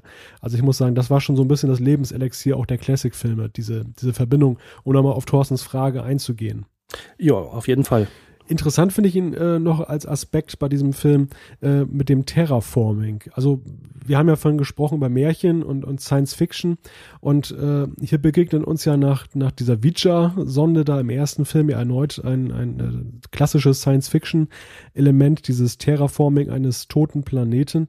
Wie habt ihr das eigentlich gefunden? Es äh, ist eine ganz interessante Sache. Ich glaube, ursprünglich hatte man überlegt, äh, ob man irgendeine unglaublich schreckliche Waffe mit unglaublicher Zerstörungskraft äh, sich überlegt, sich ausdenkt. Äh, sowas wie natürlich eine Atombombe, nur halt viel größer und schrecklicher. Äh, und irgendwie ist dann, äh, ist man aber drauf gekommen, dass man stattdessen das genaue Gegenteil macht. Äh, mit einem, ja, äh, diesem Genesis-Gerät, was Leben aus der Leblosigkeit erschafft, was aber gleichzeitig als Waffe verwendet werden könnte, wenn man es irgendwo einsetzt, wo es schon Leben gibt als Idee ist das ja ganz interessant. Ich finde es aber sehr schwer vorstellbar, wie sowas funktionieren soll, dass man da irgendeinen toten Mond nimmt, schmeißt da irgendwas Bombenartiges drauf und dann innerhalb von zwei Tagen äh, oder zwei Stunden oder vielleicht noch kürzer äh, stehen da blühende Bäume und da sind irgendwelche äh, Gräser und so weiter. Äh, ich kann mir einfach nicht vorstellen, wie das funktionieren soll. Es gibt beim dritten Film, den ich mir ja auch schon gekauft hatte, ähm, ein sehr, sehr schönes äh, Special zu diesem Thema, wo ein NASA-Mitarbeiter, wenn ich mich nicht täusche, äh, zu diesem Aspekt eben auch befragt wird, der dann ein paar sehr interessante Sachen sagt. Und unter anderem halt, es geht im Prinzip, äh, es ist vorstellbar, dass man Sachen, einen Planeten sehr, sehr schnell zerstört, aber es ist im Moment nicht vorstellbar, dass man ihn genauso schnell aufbaut. Terraforming ist ein sehr langwieriger Prozess äh, und der hat am Beispiel des Mars geschildert, welche Überlegungen man so hat. Das ist, ich glaube, er sagte in ungefähr 40 Jahren durchaus denkbar wäre, auf dem Mars sowas wie eine Atmosphäre zu erschaffen. Kann auch sein, dass der Zeitraum 100 Jahre waren. Äh, das ist halt gemessen an menschlicher Lebensdauer schon relativ lang. Und da geht's halt erstmal nur darum, eine Atmosphäre zu schaffen und noch nicht äh, alles, was da so benötigt wird. Also auch mit diesem Input eines echten NASA-Wissenschaftlers finde ich das sehr fragwürdig, dieses Genesis-Projekt. Äh, naja, weil man, man, man wollte halt Überlänge vermeiden beim Kinofilm. Ist ja auch Gott sei Dank nur Science Fiction, ne? Ja. Und später hat man sich dann ja auch irgendwie davon getrennt, als es dann hieß, äh, David Marcus hat geschummelt und er hat, ich glaube, Protomaterie verwendet und deswegen ist das instabil und bricht alles in sich zusammen. Sieht man ja auch sehr schön in den darauffolgenden Kinofilmen. Genau. Deswegen, ich warte immer noch auf, dass Spock in sich zusammenbricht, ne? Spock in sich zusammenbricht? Wieso? Naja, letztendlich ist er ja auf, aber ich erwarte, ich verrate jetzt viel zu viel von Star Trek 3, ist er ja äh, dank seiner Leiche, die ja auf dem äh, Genesis-Planeten lag, ja als kleines Kind wiedergeboren so, worden. Ja. Hm. Stimmt. Ja, diese Wiedergeburt, das ist ja ohnehin nochmal so eine ganz komische Geschichte. Ja, überhaupt diese ganze Geschichte mit Spocks Tod, darüber sollten wir mal sprechen. Ähm, da wirken ja auch so die unterschiedlichsten Aspekte zusammen. Im Wesentlichen ging es ja wohl darum, dass Leonard Nimoy äh, gerne eine Extrawurst gebraten haben wollte. Er wollte nämlich eigentlich jetzt nicht unbedingt weiterleben und deshalb haben wir ihn sterben lassen, oder? Also er wollte nicht, dass Spock weiterlebt. Ja, also sein, sein, sein Charakter. ja, genau. Also nach allem, was ich weiß und gehört habe, hatte er schlicht keinen Bock. Allerdings auch auf den Extras zu sehen und an anderer Stelle berichtet, ähm, William Shatner ist der festen Überzeugung, wohl bis heute, dass das Ganze nur ein sehr geschickter Schachzug von Leonard Nimoy gewesen ist, um einfach mehr Kohle rauszuholen. Ja, und letztendlich muss man ja auch sagen, äh, Spocks Tod kommt ja den Filmen zugute. Äh, auch wenn der dritte ein bisschen schwächer ist, gibt man sich den ja trotzdem. Und auch der vierte hand behandelt das ja letztendlich auch immer noch das Thema mit äh, Spocks Rückkehr. Also von daher danach noch Stoff für zwei Filme. Ja, aber danach wird's dann auch nicht mehr aufgegriffen. Das hätte man von mir aus komplett weglassen können, diesen äh, Handlungsstrang. Und äh, ich glaube, in den äh, im ersten Schnitt, in der ersten Fassung des Filmes, ähm, da endete, die, endete das Ganze auch mit Spocks Beerdigung, aber ohne diesen Hoffnungsschimmer, der im Film so ein bisschen durchkommt. Und das Testpublikum ist also sehr bedrückt und betroffen aus dem Kino rausgekommen. Die waren da alles andere als begeistert. Und deswegen hat man dann äh, ja die Szene nochmal neu gedreht mit äh, so einem Sonnenaufgang und eben diesem Hoffnungsschimmer, der da noch so durchscheint, dass ja vielleicht doch ein neuer Anfang da sein könnte, gerade auf diesem Planeten. Naja, es soll ja sogar regelrechte äh, Proteste von Fans gegeben haben gegen diesen Tod von Spock, der dann wohl schon durchgesickert war und ähm, dann haben die Leute gesagt, nein, das könnt ihr nicht tun und da gab es so Boykottdrohungen und alles Mögliche. Äh, also da flogen wohl schon regelrecht die Fetzen. Die Frage, die sich mir so ein bisschen stellt, ist ja, Leonard Nimoy hat ja immer so ein bisschen für sich eine Sonderrolle rausgeholt. Ähm, in Generations ist er gar nicht aufgetaucht, da wollte man ihn ja auch gern dabei haben. Da hat er dann auch irgendwie, wollte auch eine Extrawurst haben, die hat er dann aber nicht gekriegt. Ähm, ich glaube, den fünften Film hat er doch sogar Regie geführt, oder? Im dritten und vierten. Ach so, im dritten und vierten, okay. Im fünften, der ist von Shatner. Ach Deswegen so, ist der das, auch so schlecht. Das erklärt einiges. Deswegen hat er auch den Spitznamen William Handycam Shatner. ja,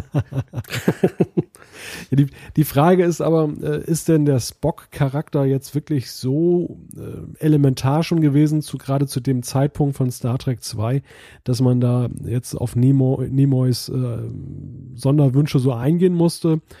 Oder ja, hätte man da auch einfach mal ein bisschen harte Linie fahren können. Ja, auch wenn Kirk äh, sozusagen der Kommandant ist, ist Spock eigentlich äh, das Phänomen, äh, was sich sowohl durch die Klassikserie als auch durch die TOS-Filme zieht. Und es ist der wichtigste äh, Charakter, wenn man das Ganze mh, mm, reduzieren mag.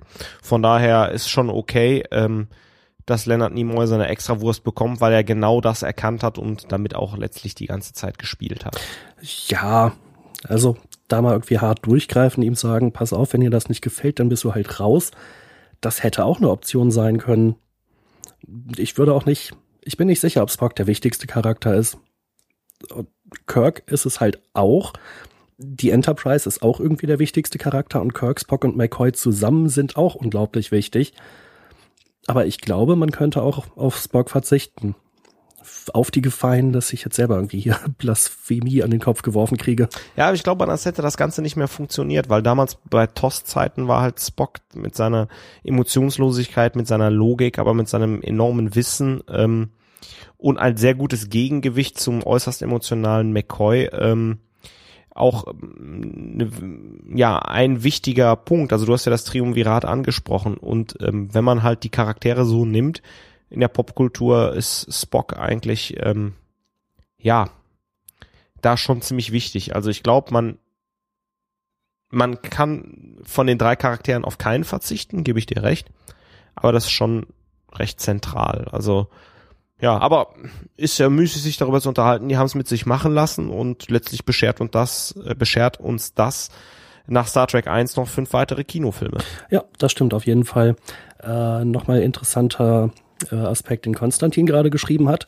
Der Regisseur war gegen dieses Ende, in dem Spock gestorben ist, und er war auch gegen die Versöhnung von Kirk und seinem Sohn, aber er wurde überstimmt. Hm, auch interessant. Wir müssen natürlich auch auf den, äh, auf das Remake zu sprechen kommen. J.J. Abrams hat ja die Khan-Story dann aufgenommen im aktuellen Kinofilm von Star Trek. Ähm, die Analyse dieses Films haben wir ja in Trackcast, hm, welche Nummer war's? 19, 18. Wir werden auf jeden Fall in den Show Notes darauf verlinken. genau. auf jeden wir wissen jetzt, wir wissen jetzt wieder nicht, welche Trackcast-Nummer unserer, ne? Naja, ich guck mal eben nach. Ein Klassik. Ich habe da schon Verständnis für, wenn irgendwelche Schauspieler gefragt werden. In Folge 23 in der Szene da im dritten Akt, da haben sie so und so geguckt. Was hatte das zu bedeuten? Ähm, ja, das ist eine interessante Frage. ja, ich, ja, ich entdecke das bei uns eigentlich auch immer mehr. Auch zum Beispiel die Frage, ähm, ich habe ja auf Conventions es immer wieder erlebt, dass Fans dann total äh, durch den Wind waren, dass dann ihre, ihre Stars dann ihre eigenen Folgen nicht gesehen haben. Also dass dann te teilweise, ja, weiß ich auch nicht, habe ich damals gelernt, habe ich den Satz, habe ich möglicherweise mal gesagt, aber ich habe nicht alle Folgen selber gesehen. Und dann saßen die Leute da Kopfschütteln, was, der hat nicht alle Folgen gesehen oder die hat nicht alle Folgen gesehen. Aber wenn ich jetzt mal Jan zum Beispiel nehme, der hört auch nicht alle Trackcasts insofern. es war der 17. Trackcast. Mir fehlt immer so ein bisschen die Gelegenheit zum Podcast hören und wenn ich schon keine anderen höre, äh, dann wäre es ja Unsinn, mir äh, meine eigenen anzuhören. Da weiß ich aber sowieso, was wir gesagt haben. Da bin ich mir manchmal nicht so sicher. ja, okay, da hast du auch wieder recht, das muss ich zugeben. Ich, ich, wollte damit auch eigentlich nur sagen, dass, dass das dadurch für uns zumindest auch begreifbarer wird, wenn, wenn Star Trek-Stars ihre eigenen Folgen nicht sehen und dass das Verständnis gewachsen ist, zumindest auf unserer ja. Seite. Ähm, wo war ich her, hergekommen? Genau, wir waren von dem Abrams, äh, äh, von dem Abrams-Film hergekommen. Ich würde jetzt ganz gerne mal die umgekehrte Frage stellen. Wir haben ja damals in äh, Folge Nummer 16, Thorsten, 17. 17 analysiert, wie wir den neuen Kahn finden. Übrigens, dieser Kahn-Schrei, der zieht sich ja hier wie so ein roter Faden durch den Chat. Und jetzt ist natürlich für mich die andere Frage, wie haben wir denn den damaligen Kahn eigentlich gefunden, so als Star Trek-Bösewicht? Der hat sich ja auch so ein bisschen geziert, erst äh, mitzuspielen, der Darsteller Ricardo Montalban, wenn ich mich richtig erinnere. Und äh, der ja nun auch Berühmtheit erlangt hat, zwischenzeitlich durch Fantasy Island und ähm, ja, und hier ist er ja nun der Gegenspieler. Wie findet ihr diesen Gegenspieler? Äh, ich finde den schon ja sehr faszinierend. Ähm, wobei von wegen geziert, soweit ich gehört habe, war er da eigentlich relativ schnell äh, von zu überreden. Und äh, was ich auch noch nachgelesen hatte, man hat wohl erst ziemlich spät dran gedacht, Ricardo Montalban überhaupt zu fragen, ob er überhaupt Zeit und Lust hat, damit zu spielen, äh, als halt längst das Drehbuch da äh, darauf hin zurechtgeschrieben wurde, dass das halt eine Anknüpfung an die Folge Der schlafende Tiger wird. Das wäre dann ziemlich blöd gewesen, wenn er wegen Fantasy Island oder weswegen auch immer keine Zeit gehabt hätte. Aber äh, als Bösewicht finde ich ihn ziemlich grandios und wesentlich besser als viele andere Bösewichter, wie meinetwegen Huafo im neunten Film Der Aufstand, äh, den ich einfach mal albern fand und nee, äh, versteckt unter Tonnen von Latex. Ricardo Montalban ist halt ein durchaus beeindruckender Schauspieler. Und Fantasy Island hatte ich früher mal ein paar Folgen gesehen. Ähm, er hat so dieses Mysteriöse, was in seinem Charakter in dem Film, äh, Quatsch, in der Serie rüberkommt. Das kann er sehr gut rüberbringen und hat das auch bei Star Trek mit eingebracht. Aber auch eine äh, für sein Alter zu der Zeit sehr äh, beeindruckende Physis ich fand ihn ziemlich spannend oder ziemlich, äh, ja, ziemlich gut. Übrigens bei dem Kahnschrei muss ich ja immer an jemanden denken. Ähm, kleine Trivia-Frage an Jan und Thorsten. Wer zerschlägt äh, Hölzer und denkt Lies, dabei, ah. da muss ich auch gerade denken, sie hat wirklich den süßesten Kahnschrei aller Zeiten ähm, produziert. Seid ihr baff, ne? Ja, ich bin, sprach ich bin ja. sprachlos. Das hätte ich nicht schöner sagen können. ja, ich kann auch anders. Seid ihr schon wieder baff? Ja, also durchaus. Zum Thema Ricardo, zum Thema Ricardo Montalban äh, noch, wir dürfen natürlich nicht vergessen, er war auch der perfekte Antagonist in Die nackte Kanone. Echt, das war Ricardo Montalban? Ja, der spielte diesen Vinzenz äh, Ludwig oder so. Tja, sieh an. Schon ganz vergessen. Da bin ich jetzt auch baff. ja. Zur nackten Kanone fällt mir sowieso immer nur noch ein einziges Zitat ein. Nordpark? Was macht er denn in Denver? ich könnte jetzt noch mehrere nackte Kanone Zitate, aber das machen wir besser im Leslie Nielsen Cast. Ja, auf jeden Fall. Ähm, ja, die Musik des Filmes hatten wir noch gar nicht. Äh, Im Chat hatte ich vorhin verfolgt, also dass äh, Jerry Goldsmiths äh, äh Musik im ersten Film sehr, sehr, sehr grandios eingeschätzt wurde. Persönlich geht es mir so, dass ich die Musik im zweiten Film viel besser finde. Die wurde dieses Mal nicht von Jerry Goldsmith gemacht, sondern von James Horner, äh, der dankenswerterweise auch in einem äh, Extra in den äh, oder in einem Blu-ray Extra äh, zu Wort kommt. Ähm, er hat quasi gleich wieder gebrochen mit dem Thema, was Jerry Goldsmith eingeführt hat und hat eben einfach seine ganz eigene Musik gemacht, äh, die nach meinem Geschmack den Film und die Handlung und die Spannung perfekt unterstreicht. Also ich finde, besser als die Musik zu diesem Film kann man es eigentlich kaum noch machen. Hast du recht, Jan. Und auch die Soundeffekte haben mir wesentlich besser gefallen. Allerdings gab es im dritten Film wieder ein Zurück zu dieser komischen verzerrten E-Gitarre an so manchen Stellen, äh, wo auch äh, James Horner für die den Soundtrack zuständig war, für die Effekte allerdings glaube ich nicht. Da, ich weiß es leider nicht mehr, ob es der erste oder der zweite war. Auf jeden Fall beim Nachlesen habe ich gesehen, dass ein Deutscher da involviert gewesen ist, Kai Krause. Der hat die Soundeffekte gemacht. Ich weiß jetzt aber nicht, ob für Nummer eins oder Nummer zwei. Hm. Ah, da bin ich jetzt auch nicht auf dem Laufenden. Das weiß jemand im Chat, da bin ich mir ganz sicher. äh, aber von wegen äh, Chat, Volker äh, schreibt hier gerade zu dem äh, Aspekt, dass ich Ruafo ziemlich schlecht fand. Äh, und zwar, dass F. Murray Abraham von der Rolle äh, selbst viel gehalten hat. Ja, auch wieder interessant. Äh, ja, was hatten wir? Musik, Sound, die Effekte natürlich. Und ähm, da kommt ja dann der Teil, äh, wo ich eigentlich zum ganz großen Fan von Nicholas Meyer, von dem Regisseur geworden bin, nämlich diese Raumschlachten, die da stattfinden. Äh, da sagt er halt, er wollte das so ein bisschen machen wie bei, äh, wie bei einer U-Boot-Jagd, äh, weil U-Boote nun mal dreidimensional fahren können, anders als äh, Schiffe, die oben auf dem Wasser drauf schwimmen. Äh, das trifft natürlich auf Raumschiffe auch zu. und diesen Aspekt hat er eben reingebracht in die Raumschlachten. Und das ist später häufig wieder vernachlässigt worden. Äh, das hat mir sehr gut gefallen. Und äh, er hatte erwähnt, dass er äh, sich ein bisschen inspirieren ließ von den Geschichten von Horatio Hornblower, die ich teilweise als Kind auch mal gelesen habe und sehr, sehr spannend fand. Und ich finde, es ist ihm wirklich gut gelungen, eine Seeschlacht im Weltraum stattfinden zu lassen. Und die Inszenierung an der Stelle, die ist einfach richtig großartig. Wieder was gelernt. Mm, also ich finde das auch sehr, sehr gut, ähm, dass wir diese 3D-Raumschlacht haben. Und eigentlich schade, dass man auch bei TNG übrigens wieder zu diesem zweidimensionalen Modell zurückkehrt. Mm. Allgemein finde ich das so ein bisschen schade. Bei Star Trek ist das so ein bisschen so schwerfällige Kreuzer, die ja miteinander kämpfen und dann bei DS9 löst man das Ganze, Ganze so ein bisschen auf. Ähm, die Voyager ist auch viel manövrierfähiger und viel flotter unterwegs. Eigentlich schade und ich finde, Meyer setzt hier mit diesem 3D-Raumkampf äh, einen Maßstab. Schade, dass man den bei Star Trek nicht durchgezogen hat. Ja, bei DS9 kommt es ja dann eher mal vor, äh, als bei TNG auf jeden Fall. Gerade später, wenn es dann in Richtung Dominion-Krieg geht. Die Raumschlachten sind da ja teilweise schon sehr äh, groß aber so richtig dreidimensional, dass die Raumschiffe jetzt einfach mal gegeneinander 180 Grad verdreht sind, das sieht man in der Tat da auch nicht. Obwohl es ja eigentlich nichts gäbe, was dagegen spricht. Übrigens noch ein kleiner Nachtrag in Sachen Soundeffekte. Die stammen tatsächlich von Kai Krause, der aus Deutschland kommt, und zwar im ersten Star Trek-Film. Und er ist für diese Arbeit sogar mit einem Clio Award äh, belohnt worden. Renault Clio? Ja, also ich glaube, es ist schon rausgekommen, ich hätte dafür keinen Award verlieren. Tut mir leid, aber ich fand es einfach schrecklich. Ja, du weißt ja wieder nicht, wer da wieder geschmiert worden ist wie eine Rohrmuffe. Meine Güte. Ja, was denn? Thorsten, Thorsten prägt für das neue Trackcast ja schon ein paar neue Begrifflichkeiten, dass der, das neue Bingo-Schein erstellt werden kann. Ja. ja, was haben wir sonst noch in der Nicholas Meyer Lobeshymne? Er hat sogar am Drehbuch mitgeschrieben, hat allerdings dafür keinen offiziellen Credit bekommen.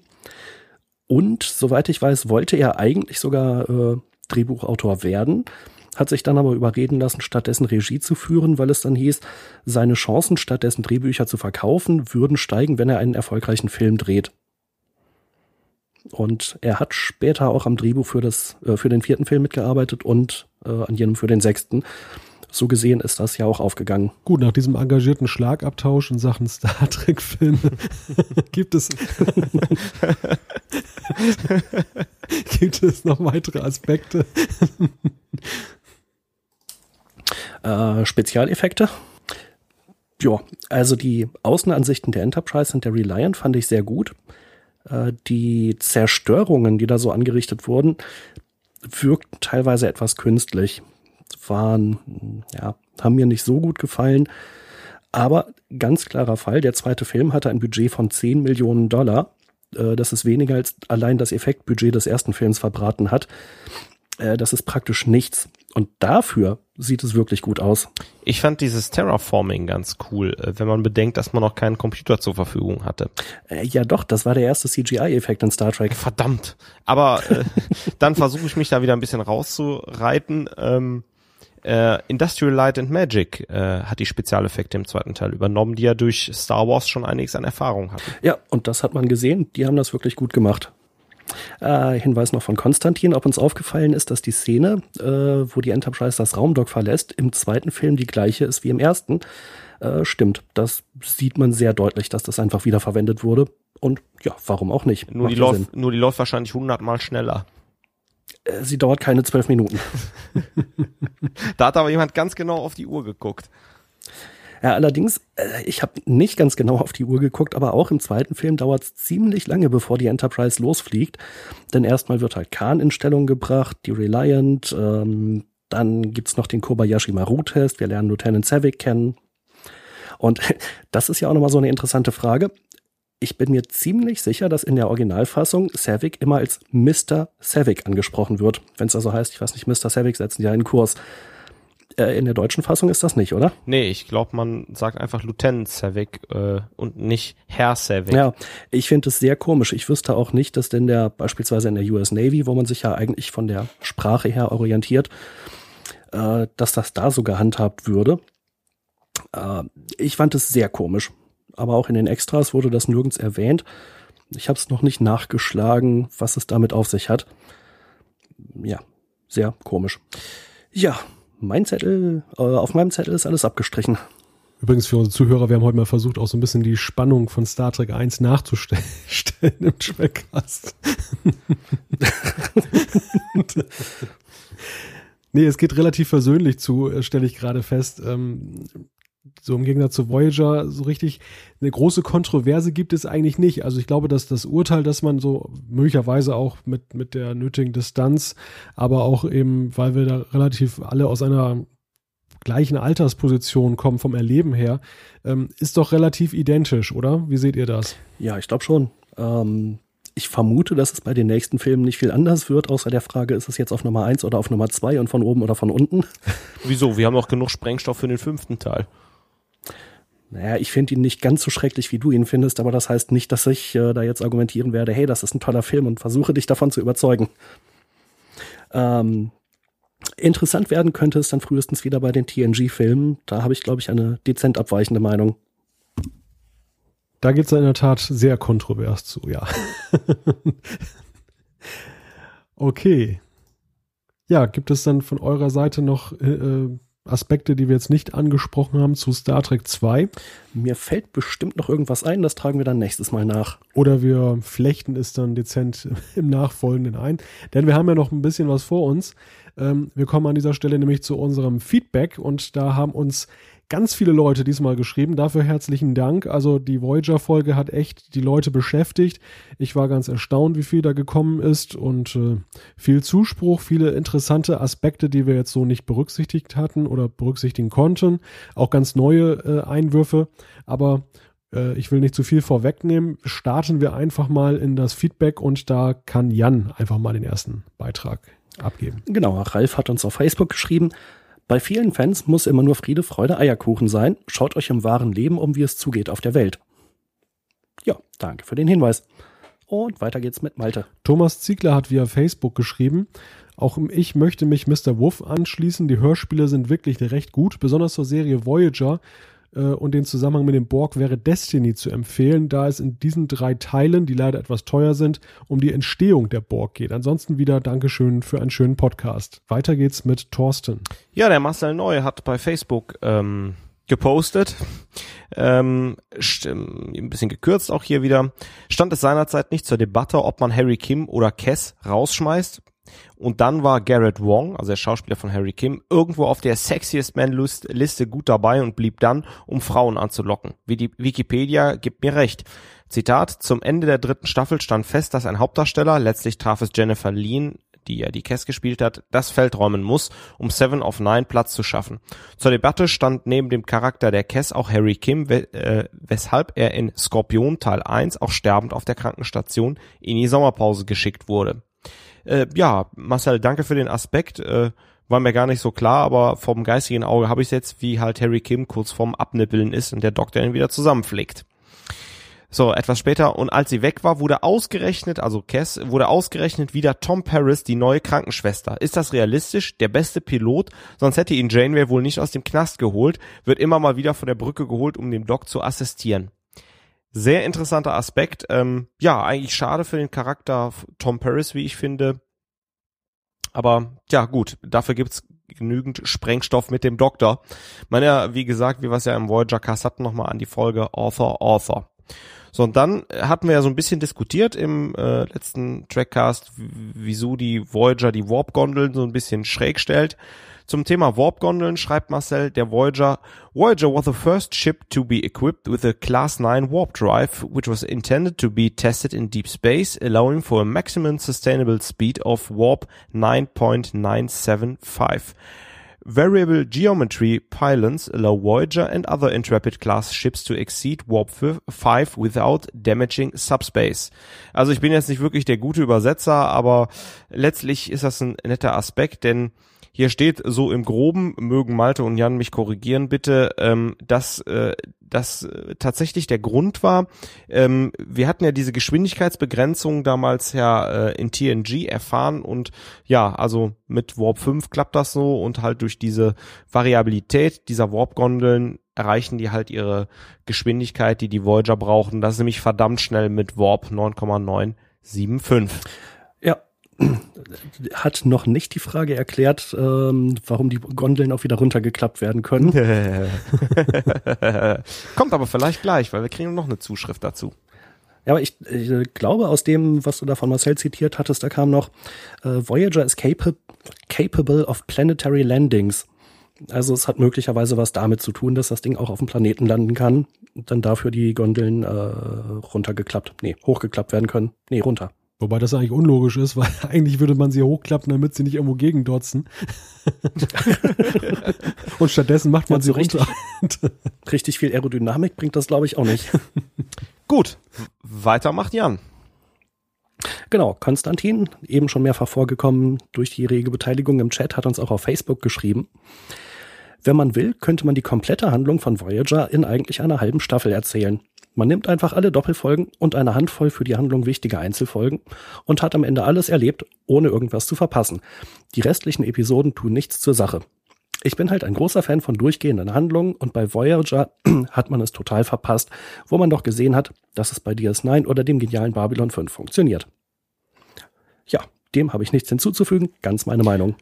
Dann mache ich mal weiter mit Marco Huber, der hat über Facebook geschrieben, klasse Folge 3, wieder super unterhaltsam. Die Episoden, in denen ihr drei euch nicht ganz einig sind, sind immer besonders interessant. Ja, das kann ich bestätigen am Beispiel der heutigen Folge. er schreibt ferner, hätte übrigens auch sehr gerne eure kostenlosen Fanartikel. Kugelschreiber, Bleistift, Shirt, Größe M und, als mög und alles Mögliche für den Laptop. Könnt ihr das bitte an den Abteilungsleiter Marketing weitergeben? Ja, hat er Schon auf dem Weg. vorgelesen. Ist notiert, Marco. Süß fand ich ja echt bei der letzten Zuschrift ähm, etwas für den Bereich Laptop-PC. Also der vorherige, also Marco ähm, schreibt ja hier ganz klar, er möchte was für einen Laptop haben, aber unser vorheriger Schreiber aus dem letzten Trackcast, den Jan freundlicherweise vorgestellt, der wollte irgendwas für den Bereich Laptop-PC. Also man kann ja mal die Gedanken schweifen lassen. Ist es ein Trackcast-Prozessor? Vielleicht eine Trackcast-Tastatur? Oder doch nur ein Mauspad? Oder vielleicht so eine schöne, so, so, so eine schöne Monitorblende. Also ja, wir, wir werden das mal an den Abteilungsleiter Marketing weitergeben und danke Marco für die herzliche Zuschrift. ja. Ah, ich mache auch direkt weiter, ne?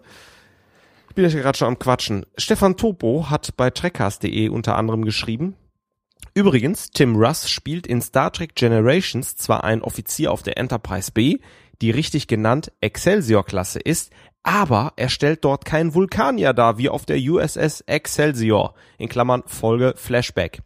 Äh, ja, sorry, da haben wir was durcheinander gebracht. Äh, ich weiß auch, wer es war, aber ich nehme die Schuld mal auf uns alle drei. Dankeschön. Und, äh,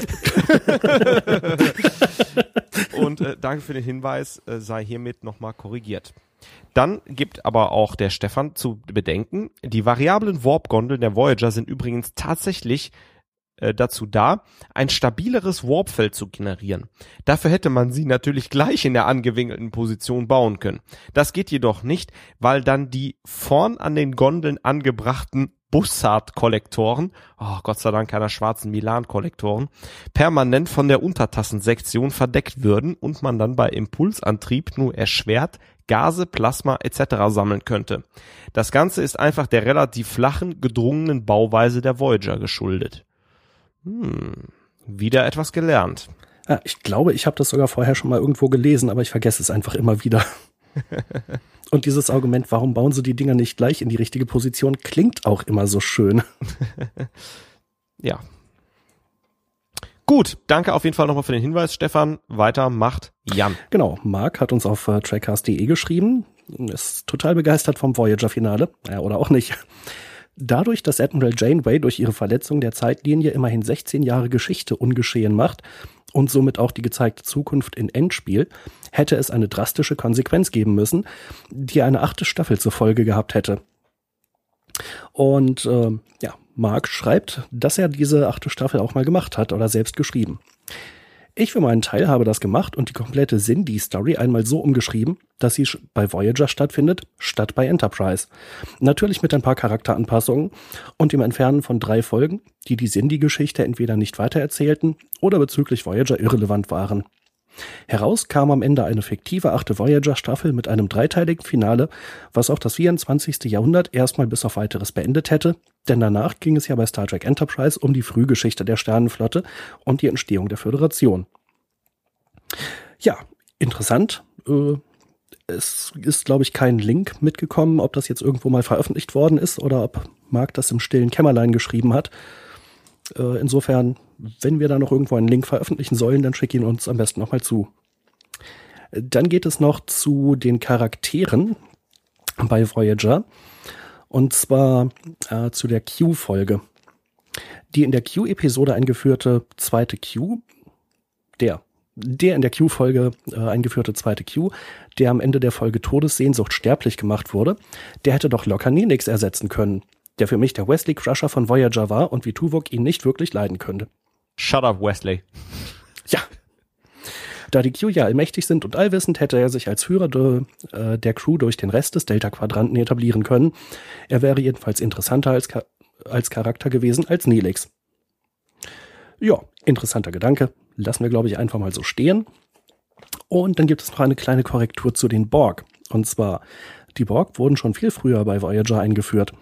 In Ponfar in der dritten Staffel werden sie von einer Spezies, die ihnen zum Opfer fiel, erstmal nur umrissen und in Die Kooperative, eine Folge später, sehen wir dann einen Kubus, der aus irgendeinem Grund inaktiv ist und wo die Crew sich fragt, ob es jemanden gibt, der noch mächtiger als die Borg ist. Ja, da würde ich jetzt sagen, wieder was gelernt. Danke für den Hinweis. Und weiter geht's mit Malte. Ja, ich habe eine kleine Zuschrift von Jan äh, über trackcast.de. Er hat geschrieben, für mich war das bisher eure beste Folge, wenn ihr auch mal etwas kontroverser diskutiert. Details folgen, aber irgendwie sind die nicht mehr gekommen. aber gut, egal. Nee. oh, die kommen heute nach der Sendung. Wahrscheinlich.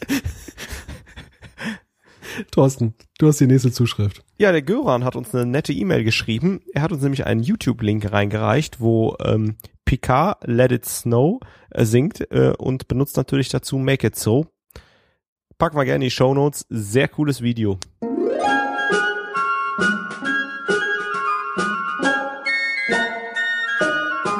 Oh, the weather outside is frightful, but the fire is so delightful. And since we've no place to go, make it so, make it so, make it so. Äh, zur Aussprache. Äh, ich glaube, er hatte uns mal geschrieben, wie man es ausspricht. Es müsste Jöran sein, obwohl es sich so schreibt, als würde man es Göran sprechen. Kann das sein? Ja, mir ist auch so, als wenn das so war. Hat schwedische Wurzeln, dieser Name, und da kenne ich mich nicht mit aus. Ich kann das nur so weitergeben, wie es uns geschrieben wurde. Oh, sorry, äh, hatte ich vergessen. Sorry, Jöran. Ja, dann mache ich mal weiter mit einer Zuschrift von Rachel. Äh, sie schreibt, bin ein riesengroßer Star Trek-Fan und habe mal eine Frage. In einer TNG-Folge hat LaForge, wenn ich richtig gehört habe, einen Phasendiskriminator benutzt und wollte wissen, was man mit einem Phasendiskriminator macht. Ähm, tut mir leid, dass ich euch frage, aber auf allen deutschsprachigen Websites, die ich gefunden habe, stand nichts zu Werkzeugen. Äh, ich muss zugeben, ich weiß es nicht. Habt ihr da irgendwie eine Ahnung? Ja, ja, der diskriminiert die äh, Warp-Phasen. Achso, und zur äh, Aussprache des Namens, wo wir gerade beim Thema waren. Äh, Rachel oder Rachel? Ich weiß es nicht genau. Ja, die, die Frage kann ich leider auch nicht beantworten, aber vielleicht weiß ja einer von unseren äh, Trackcast-Hörern. Der Konstantin schreibt gerade, es ist bestimmt so eine schlampige Übersetzung. Ja, möglich. Sehr gut möglich. Da spricht einiges dafür. Dann geht's, glaube ich, weiter mit Malte. Ich habe hier den Christoph aus West-Nordrhein-Westfalen, der uns über trackcast.de geschrieben hat. Endlich mal ein Name, den man so aussprechen kann, ohne ein Lexikon. da wart's ab.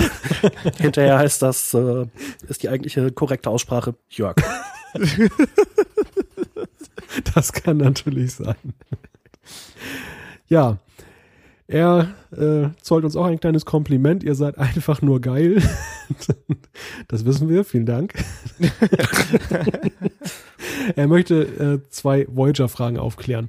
Die erste, warum Chakotay zum ersten Offizier ernannt wurde, das haben wir ja beim letzten Mal besprochen äh, oder diskutiert. Warum ist eigentlich ausgerechnet ein äh, Gesuchter wie Chakotay dann gleich äh, befördert worden? Und äh, dazu schreibt der, ich wollte schon sagen Jörg, der Christoph. Entschuldigung, wegen des Jokes. Dazu schreibt Christoph, nun, Chakotay hatte ein Offizierspatent bei der Sternenflotte, den er aufgrund seiner, oder das er aufgrund seiner Überzeugung abgelegt hat. Beim Marquis erhält er wegen seiner Führungsqualitäten ein Kommando über, über das Schiff, das das gleiche Schicksal wie die Voyager eilt. Bei der Zusammenführung der Crews ist es nun mehr als logisch, dass die Captains der beiden Schiffe die höchsten Ränge der Voyager belegen.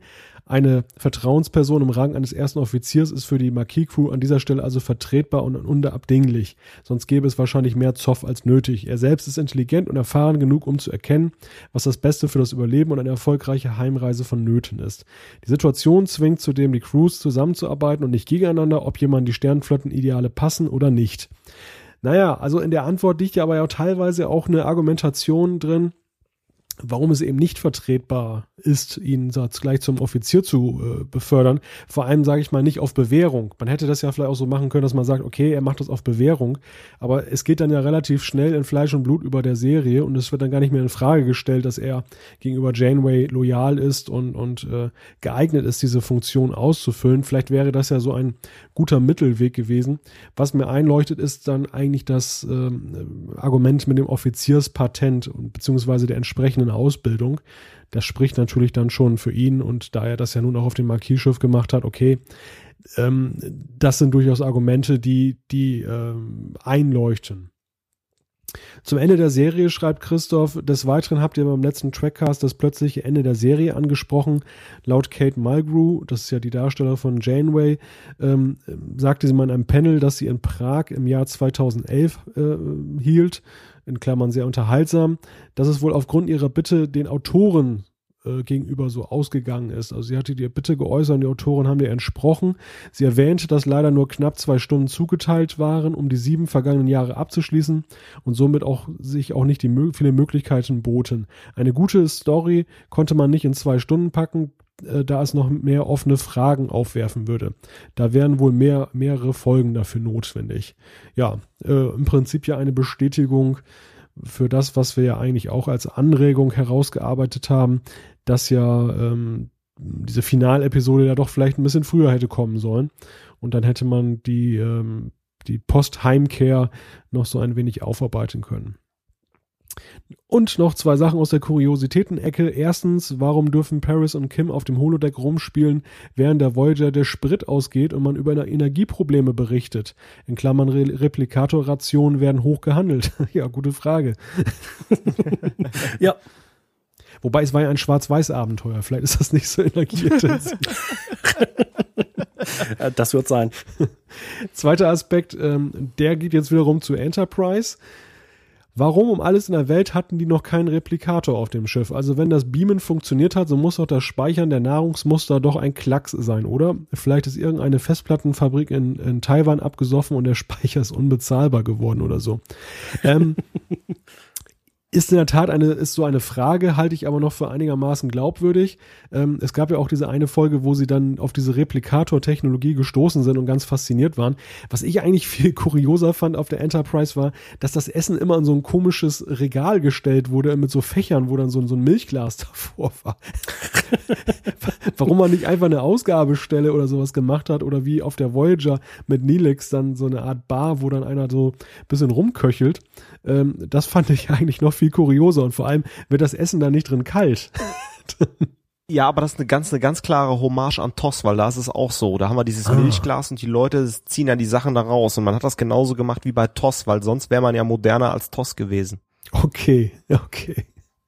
Aha, und, interessant. Und vielleicht noch eine, ähm, eine Erwähnung hier, das Beamen steckt ja hier in den Kinderschuhen. Es gibt ja einige Folgen bei Enterprise, die sich ja mit dem Beamen eingehen beschäftigen und die Leute sagen ja, oh, das ist total kompliziert, das ähm, ein bestehendes Muster genau wieder so zusammenzusetzen und die können, man ist halt in der Technologie einfach noch nicht so weit, dass man die Muster von Grund auf auch nach einer Vorlage erschaffen kann, weil auch sehr viel Energiespitzen dafür notwendig sind und das erklärt in der Serie so ein bisschen, warum es den Replikator noch nicht gibt. Okay. Aber tolle Zuschrift von Christoph auf jeden Fall, viele interessante Ansätze und äh, die nächste hat Thorsten. Ja, der Tasmanius hat bei trackcast.de unter anderem geschrieben, ähm, dass er äh, die Voyager-Folge sehr gern gehört hat und er seinen ersten Kommentar schreibt, den lesen wir doch glatt mal vor. Er schreibt, aber nach ein paar Folgen von eher durchwachsener Qualität hat mir die Voyager-Episode doch so gut gefallen, dass ich einfach mal schreiben muss. Ähm, ja, also wenn du dir, wenn du uns noch sagen könntest, was dir nicht gefallen hat an den letzten Trackcasts, dann können wir auch eine schöne Antwort geben, weil die letzten Trackcasts davor waren, wie ich finde, recht gut. Wir hatten zum einen Lieven Lita als Gast, äh, fand ich eine sehr spannende Folge und die beiden Trackcast-Folgen davor haben wir die zweite Staffel von Enterprise und die vierte Staffel von TNG auseinandergenommen, wo auch Lycia unser Gast war. Also fand ich eigentlich schöne Folgen. Tasmanius, schreib uns so einfach, was du nicht so toll fandest, dann ja, können wir auch was dazu sagen. So, schreibt er etwas später. Schade, dass ihr bis auf Malte vielleicht viele Folgen nicht mehr richtig auf dem Schirm hattet, aber so eine Serie braucht natürlich jede Menge Zeit.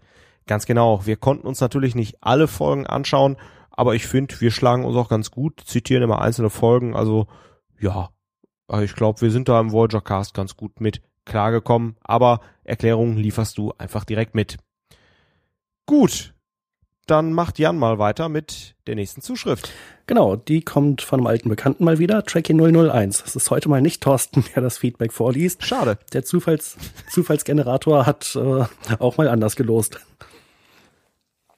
Also, in vielen Punkten stimme ich euch voll zu. Seit der ersten Staffel hat Voyager nicht das gebotene Potenzial genutzt und wusste daher auch gerade zum Ende hin nicht mehr wirklich, wo sie hin wollte. Das zeigt sich dann am Schluss an dem sehr überrumpelten Ende. Und ich kann gar nicht genug sagen, wie sehr ich euch da zustimme und wie sehr ich mir ein anderes Ende für diese Serie gewünscht hätte. Bezüglich der äh, Charaktere und äh, Delta-Quadranten-Charaktere schreibt er, im Gegenteil finde ich aber, dass Chakotay ein sehr starker Charakter ist, der die Serie mitträgt und mit Janeway ein super Duo abgibt. Mit seiner Indianer-Tradition und seiner ruhigen Art bietet er zumindest einen besseren spirituellen Ratgeber als Tuvok. Einzelmeinung. ich kann mich auch Malte hier anschließen. ja. Und dann hat er noch geschrieben, sehr schön, sehr schön wird diese Wechselhaftigkeit von Voyager meiner Meinung nach beim Holodeck deutlich. Erst hatten wir den Roman in der englischen Adelsfamilie rund um Mrs. Davenport und die mysteriöse Mutter. Ein Storyteil, der leider nie zu Ende geführt wurde. Oder? Äh, da hat er mich auch auf falschen Fuß erwischt. Wisst ihr, ob das mal zu Ende geführt wurde, diese Story? Gut, Janeway hat den Roman natürlich mal zu Ende gespielt, ne? Ja, und dann hat sie ja Leonardo da Vinci entdeckt. Gut, ich meine, äh, muss das zu Ende gespielt werden? Ich, das ist doch wie mit Büchern. Man nimmt Bücher in die Hand und manche liest man zu Ende und andere, da wechselt man dann zwischendurch einfach mal. Und warum soll das nicht auch mit Holodeck spielen oder mit Holodeck-Simulationen so sein? Ja, interessanter Gedanke. Und Leonardo spricht ja auch an. Dann kam am Anfang der vierten Staffel Leonardo, der ein paar kurze Auftritte hatte, aber schon wieder verschwand, als die Staffel noch nicht mal zur Hälfte rum war. Schade. Zu guter Letzt dann angeblich der Freizeittreffpunkt der Crew, Fairhaven. Dafür, dass der Ort so beliebt und dauernd besucht wird, kam er dann auch nur zweimal vor und das war's. ja, interessante Aspekte. Vielen Dank für die Zuschrift. Ja, wobei für mich halt auch die Frage ist jetzt mit Holodeck-Abenteuern, ob das jetzt so ähm, das Sinnbild der Wechselhaftigkeit einer Serie ist. Also ich finde es eigentlich auch ganz gut, dass gerade solche Nebenschauplätze da auch mal ein bisschen ausgewechselt werden und da ein bisschen Abwechslung ist, weil ansonsten wäre ja alles gleichartig. Ja, guter Hinweis. Ja, und ich glaube, dann geht's gleich weiter mit Malte. Ja, ich habe hier Michael, der hat über trackcast.de geschrieben, ich höre euch gerne zu, auch wenn ich noch so old school bin und keinen Blu-ray-Player besitze, also mit Blu-ray-Rezensionen nichts anfangen kann. Äh, aber ihr macht eure Sache sehr gut, dass man trotzdem gut zuhören kann als DVD-Sammler, der schon lange nicht mehr in die einzelnen Episoden hineingeschaut hat. Mir gefällt Voyager besser als Deep Space Nine, was sicher selten, aber Geschmackssache ist. Mir im Übrigen sehr sympathisch. Kleine Anmerkung von mir. Deswegen landet die Zuschrift bei dir. ja. Aufgrund eures Podcasts habe ich mir auch Enterprise gekauft, was ich nach der Pilotfolge im TV zuerst nicht weiterverfolgt hatte. Und dazu muss ich sagen, das ist eigentlich ein ganz großes Lob, denn ähm, dass unsere Einschätzung, unsere Aussagen Michael dazu bewogen haben, äh, Enterprise sich nochmal anzusehen, beziehungsweise äh, sogar zu kaufen, tja, ein schöneres Kompliment gibt es eigentlich gar nicht. Und ähm, ja, zu der Frage mit den Blu-rays, wir arbeiten ja immer so ein bisschen heraus, was die Blu-rays besser machen, aber äh, auch da sehe ich mich so ein bisschen bestätigt in unserer Ausrichtung. Thorsten, Jan, ihr widersprecht, wenn ich falsch liege, dass wir aber das eben auch so ein bisschen so besprechen, dass es eben nicht nur um die Blu-rays geht, sondern auch mit der inhaltlichen Auseinandersetzung auch für Leute dann ähm, und für Hörer etwas bietet, die dann eben sagen, ich bleib bei den DVDs oder ich guck's nur im Fernsehen oder ich hab's nur in Erinnerung, dass man aber trotzdem nochmal so ein bisschen sich mit Star Trek auseinandersetzt. Ja, klar, auf jeden Fall. Ja, und damit gebe ich ab an Thorsten, der hat die nächste Zuschrift. Ja, der Bastian hat uns geschrieben und das hatten wir ja schon am Anfang der Folge erwähnt. Der hat nämlich im Kaufland der Schwarzgruppe in Bayern nämlich die äh, Unification, also die Wiedervereinigungsdoppelfolger als Blu-ray gefunden. Jo, das war, glaube ich, äh, ziemlich genau eine Woche vor Heiligabend, als er das entdeckt hat. Also äh, noch potenziell ein schönes Weihnachtsgeschenk. Äh, dann mache ich mal weiter mit Ingo, der uns auf Facebook geschrieben hat. Ich habe soeben den, Tra den Trackcast Star Trek und die Frauen gehört und bin entsetzt. Ihr habt die unsympathischste und mit großem Abstand zickigste Frau im gesamten Star Trek-Universum mal soeben und ohne Scham völlig außen vor gelassen. Keiko O'Brien. Unfassbar, unglaublich. Ich erwarte eine Stellungnahme dazu im nächsten Trackcast. ja, äh, ich glaube, ich spreche für uns alle, wenn ich sage, Asche auf unser Nee, Haupt. warte mal, warte mal. Haben wir nicht, haben wir Nicht? nicht Keiko O'Brien irgendwie nochmal nachgetragen im darauffolgenden Trackcast? Ja. Ja, das kann Also ich sein. meine, wir haben sie zumindest angesprochen. Ähm, mir ist nicht so, als wenn wir sie ganz unerwähnt gelassen haben. ja, aber in der Folge direkt okay, okay. da haben wir sie schon. Was? Ich, ein wenig. Was interessiert uns unser Geschwätz von gestern? Ja, da hast du auch wieder recht. Ja, wollen wir dann noch mal kurz so Keiko O'Brien so ein kleines Brainstorming machen? Ach ja, klar, warum nicht? Äh, äh, was ich sehr schön finde, ist, dass der Aspekt Familie damit betont wird, gerade auf der Enterprise, wo sie O'Brien heiratet. Ähm, äh, das ist positiv. Okay, dann kommt jetzt das dreifache Minus auf der äh, auf der Negativseite. Das ist wirklich eine Nervensäge und ja, auch nicht gerade sympathisch. Also Ja, ich sag mal, Frauen, die auf Raumschiffen ein Arboretum pflegen, haben, haben uns nie begeistert. Ja. die Tage sind gezählt. Ja, bei DS9 wurde sie ja dann immer so mitgeschleppt und dann irgendwie mal nach Bajor verbannt oder irgendwo anders hin. Und eigentlich hatte sie sowieso keine Lust da drauf und dann ist sie ganz lange auch gar nicht vorgekommen und O'Brien konnte wieder im, äh, in der Holosuite mit Begier irgendwie Kajak fahren. Sie hatte doch, glaube ich, diese Schule auch aufgemacht auf Deep Space Nine. Und Yep. Äh, das. Spannendste, was da, glaube ich, passiert war, war, glaube ich, dass einer ihrer, dass es da eine Explosion gab und einer von ihren japanischen Bäumchen ist abgeknickt oder so. Ja, da gab es ja durchaus mal äh, in Zusammenhang mit den äh, bajoranischen äh, geistigen Führern, äh, ich glaube mit Kai Winn, ein paar sehr interessante Diskussionen, was man in der Schule lehren darf und was nicht. Äh, da war sie tatsächlich mal gut in die Geschichte eingebunden, aber das ist leider viel zu selten gewesen. Es waren immer so ein äh, immer so eine Randerscheinung und der Charakter war halt, wirkte auch einfach sehr nervig die meiste Zeit. Dann auf der, dann frage ich noch mal ganz konkret auf der nach oben offenen Wef- Wesley-Skala äh, liegt sie liegt sie denn vor oder hinter Pulaski? ja, da fragst du ja den Richtigen. Ich fand ja Pulaski nicht ganz so schlimm wie ihr. Ach, äh, Malte? Ja, nee, also Pulaski war schlimmer. Na gut, nachdem wir hier gerade noch mal ein paar von den Star Trek Mädels gebasht haben, kommen wir, glaube ich, einfach mal zum, zur nächsten Zuschrift. Genau. Mit Malte. Die kommt von Mark, äh, auch über trackcast.de. Ähm, er schreibt, wenn die bei Paramount clever sind, sollten sie in 2014 die Voyager-Filme als Specials rausbringen. Allen voran Futures End, Staffel 3, Scorpion, Staffel 3 auf Staffel 4, Year of Hell und Killing Game beide Staffel 4 und Equinox Staffel 5 auf Staffel 6. Das sind die besten Zweiteiler von Voyager und wenn die Fans mehr wollen, bringen sie danach die Staffeln einzeln raus. Ja. ich persönlich finde so eine Zweiteiler-Veröffentlichung relativ sinnbefreit. Sehr schön gesagt. Und egal ob TNG oder Voyager. ähm, aber offensichtlich gibt es ja ein Publikum, was sich dafür interessiert. Insofern, ja, tut ja keinem weh, wenn es veröffentlicht wird. Ich zumindest würde es mir aber eher nicht kaufen. Ja, das, das, das ist eine Frage, die mich auch so ein bisschen umtreibt, auch jetzt mit Wiedervereinigung. Wer kauft sich jetzt eigentlich diesen Zweiteiler, wenn er sich dann nachher sowieso die Staffelbox kauft?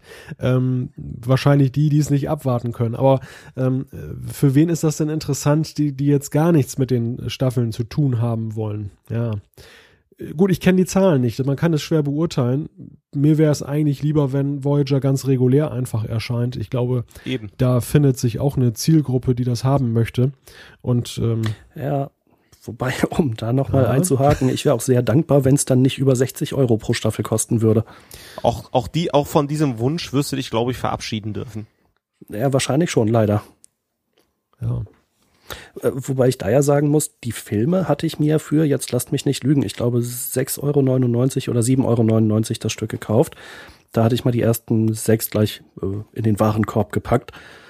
Das fand ich vergleichsweise günstig. Das sind nicht die allerneuesten Filme, aber ähm, die drei, die ich bisher gesehen habe, da war also auch das Bildmaterial sehr gut. Äh, da gab es nichts zu meckern. Das finde ich, ist einfach ein marktüblicher Preis, anders als die Staffelboxen, die ich sehr teuer finde. Sehe ich ehrlich gesagt anders. Also ich glaube, es ist sehr müßig, sich darüber zu unterhalten, was im Einzelhandel ein marktüblicher Preis ist. Von daher, immer wenn es äh, Angebote gibt äh, und wenn Leute Sachen kaufen, ist es der richtige Preis und eine Spanne hängt dahinter und so weiter. Also letztendlich im freien Wettbewerb, glaube ich, lässt sich dazu keine Aussage treffen. Die sitzen in den Hochhäusern da und äh, haben Knobelbecher und im Glasturm. Im Glasturm, Im Glasturm, ganz oben, ganz oben, ganz genau. oben und gucken auf uns herab. Aber ähm, ich höre besser mal auf damit, weil nach den Frauen im Arboretum habe ich ja jetzt auch dann äh, etliche Hörer anscheinend beleidigt, die, die hier im Chat alle schreiben, dass sie die, dass sie die Auskopplung gekauft haben und die Staffelboxen obendrein. Also bevor ich jetzt die Leute im Glasturm auch noch äh, schlecht mache, halte ich besser den Mund.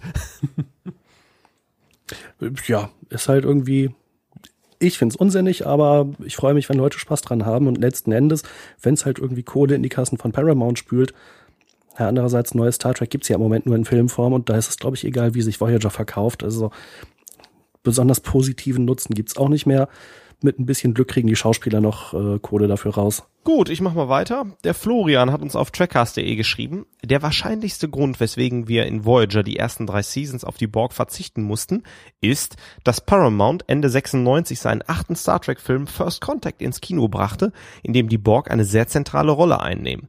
Die Macher hatten einfach Angst, dass ähnliche Handlungsstränge mit dem Borg-Thema zur gleichen Zeit in zwei Star Trek Franchises zu einer Übersättigung beim Zuschauer geführt hätten. Dafür wird dann aber schön die Quotentrommel für Voyager in First Contact geschlagen mittels Cameo-Auftritt des Doktors und der deutlich vernehmbaren Info, dass die Borg ursprünglich aus dem Delta-Quadranten stammen würden.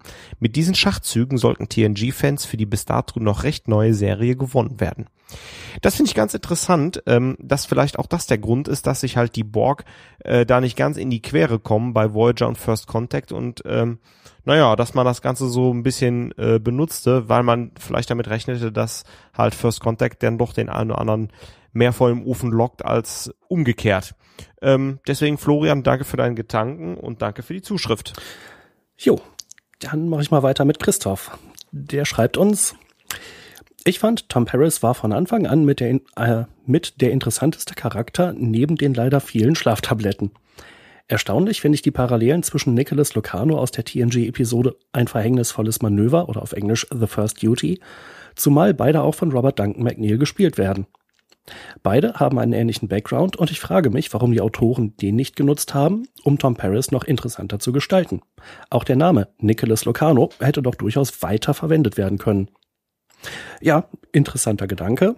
Äh, hatten wir, glaube ich, auch gar nicht erwähnt, dass äh, Robbie McNeil in dieser TNG-Folge schon mal mitgespielt hat. Und in der Tat sind die Charaktere sehr ähnlich, aber ich weiß nicht, ob es eine offizielle Antwort darauf gibt, äh, warum Paris dann eben doch ein anderer Charakter ist. Tja, also ich habe auf jeden Fall nichts gehört, aber auf jeden Fall sehr interessanter Aspekt. Ja, und witzig, dass die immer so südeuropäische Städtenamen, äh, zumindest in abgewandelter Form im Nachnamen haben. Lieutenant Marseille. Das hatten wir doch beim letzten Mal. Das war doch diese, dieses Alter Ego von Paris in dieser, in dieser Holodoc, äh, in diesem Holodoc, äh, Holo, Holodoc, Holodeck-Film. Das weiß ich nicht mehr. Es gab auf jeden Fall einen deutschen Jagdflieger namens Marseille. Möglicherweise bezieht sich das darauf. Hm. Ja, äh, ich, ich, weiß es jetzt auch nicht. Nein, ich glaube, man wollte schon den Witz machen mit Paris Marseille. Mag auch sein. Ja. ja ist ja sehr gut angekommen. also ich habe innerlich gelacht. Ich glaube, beim letzten Mal fanden wir es noch lustiger, aber gut. Wir können ja einfach mal Roffel sagen. Oho. ja, gut, dann haben wir, glaube ich. dann haben wir, glaube ich, das Feedback abgeschlossen. Vielen Dank an alle, die uns geschrieben haben. Ähm, ja, eigentlich wäre jetzt Zeit für eine, eine, Anekdote, aber Jan hat ja schon diverse vom Stapel gelassen. Ich weiß gar nicht, hast du noch eine zurückgehalten? Ja, ja, ja, für die Zahlenmystiker und Verschwörungstheoretiker unter uns. Die Folge Der schlafende Tiger ist Folge äh, 22 in der ersten Staffel von Classic. Im Kinofilm, der ja auf dieser Folge basiert, im zweiten, äh, treffen die Schauspieler Merritt Buttrick, äh, also David Marcus, und Judson Scott, äh, Joaquin, der Stellvertreter von Khan quasi oder seine rechte Hand, äh, aufeinander. Und diese beiden Schauspieler sind in der Next Generation Folge 1.22, also erste Staffel, 22. Folge, mit Namen Die Seuche gemeinsam wieder mit dabei. Boah, da krieg ich eine Gänsehaut.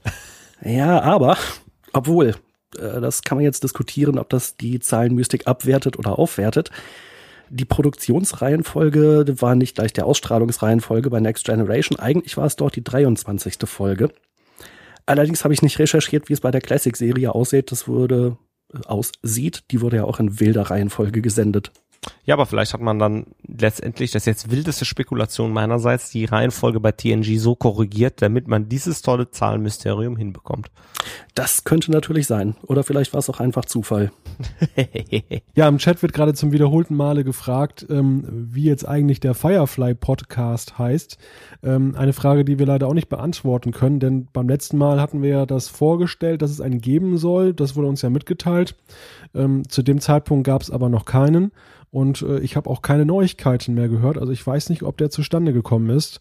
Falls der gute Mann oder die gute Frau das hört, ähm, der oder die uns das mitgeteilt hat, vielleicht ein kleines Update und wir geben das gerne an unsere Hörer weiter, die sich für Firefly begeistern können. Darunter oder dazu zählt hier auch Jan.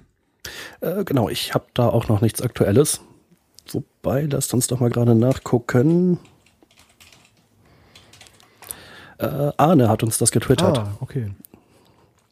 Also äh, ja, kann gerne ein äh, Update zum Beispiel bei uns in die äh, in das Feedback zu äh, diesem Trackcast schreiben oder nochmal twittern. Dann können wir das nächstes Mal verkünden. Und dann gibt's auch die Frage, ist der nächste Trackcast schon geplant? Auch, auch dazu wissen wir nichts genaueres. so, dann wird mir gerade eine Vorwürfe offen, ich hätte Adam, Adam Baldwin in Independence Day unterschlagen. Habe ich. Ich meine, Adam Baldwin hat mit äh, Star Trek nicht so viel zu tun. Allerdings äh, hat er gespielt. Wer war denn das? Major? Ich komme nicht auf den Namen. Und äh, ja, hat er jedenfalls mitgespielt und die Fensterscheibe zerschossen. Ja, und keine Frage, dafür aber ein ganz interessanter Aspekt, der so im Chat diskutiert wurde und den ich auch ganz gerne noch an unsere Hörer weitergeben möchte, die diese Folge später hören. Ähm, da haben sich nämlich die Leute äh, munter darüber ausgetauscht, über die Frage, dass ja in Star Trek ähm, wohl häufig mal Nachnamen gebrüllt werden. Also haben wir ja zum einen Khan und äh, dann gibt es in Star Trek 7 Picard von Soren, ähm, dann Spock in, von Nero in Star Trek 11. Und was haben wir hier noch? Da muss ich gerade nochmal gucken. Ähm, nee, A, das ist Kevin allein zu Hause. Das hat ja mit Star Trek nichts zu tun. naja, natürlich nochmal den Khan von Spock. Genau, also nicht zu, auch den nicht zu vergessen. Also das äh, scheint eine Tradition zu sein und äh, ist wohl auch schon von Big Bang Theory aufgegriffen worden, denn dort ist der Wheaton mal aufgerufen worden, der, der Darsteller von Wesley. Ich habe ja jetzt angefangen, die Serie zu gucken, aber soweit bin ich noch nicht. Also, also Jan, Jan würde ein Update geben. Ja, äh, hier kommt gerade noch ein interessanter Aspekt rein zu der Nicholas Lucano gegenüber Tom Paris äh, Frage von Webfrog. In einem Panel hat Robert Duncan McNeil erzählt, dass man Tom Paris anstelle von Nick Lucano eingeführt hat, weil ansonsten der Autor, der ursprünglich Nick Lucano erfunden hat, finanziell bei der Produktion von Voyager berücksichtigt hätte werden müssen. Also eine Urheberrechtsfrage. Wahnsinn, die Amis. ja. Natürlich ziemlich dämlich, dann so, einen ähnlichen Namen irgendwie dann zu schaffen, ne? Aber Nick Lucano, Tom Paris, tja. Ein Schelm, der, der dabei Böses denkt. Robbie Monaco. Lieutenant Marseille. Genau, da sind wir wieder da. Und jetzt lachen wir auch, komisch, ne? ja. Okay, dann äh, wollen wir das fast zumachen? Ja, aber ich mache ein Fläschchen Bier und Sekt gleich auf, weil immerhin haben wir jetzt Jubiläum, ne? 25. Trickcast.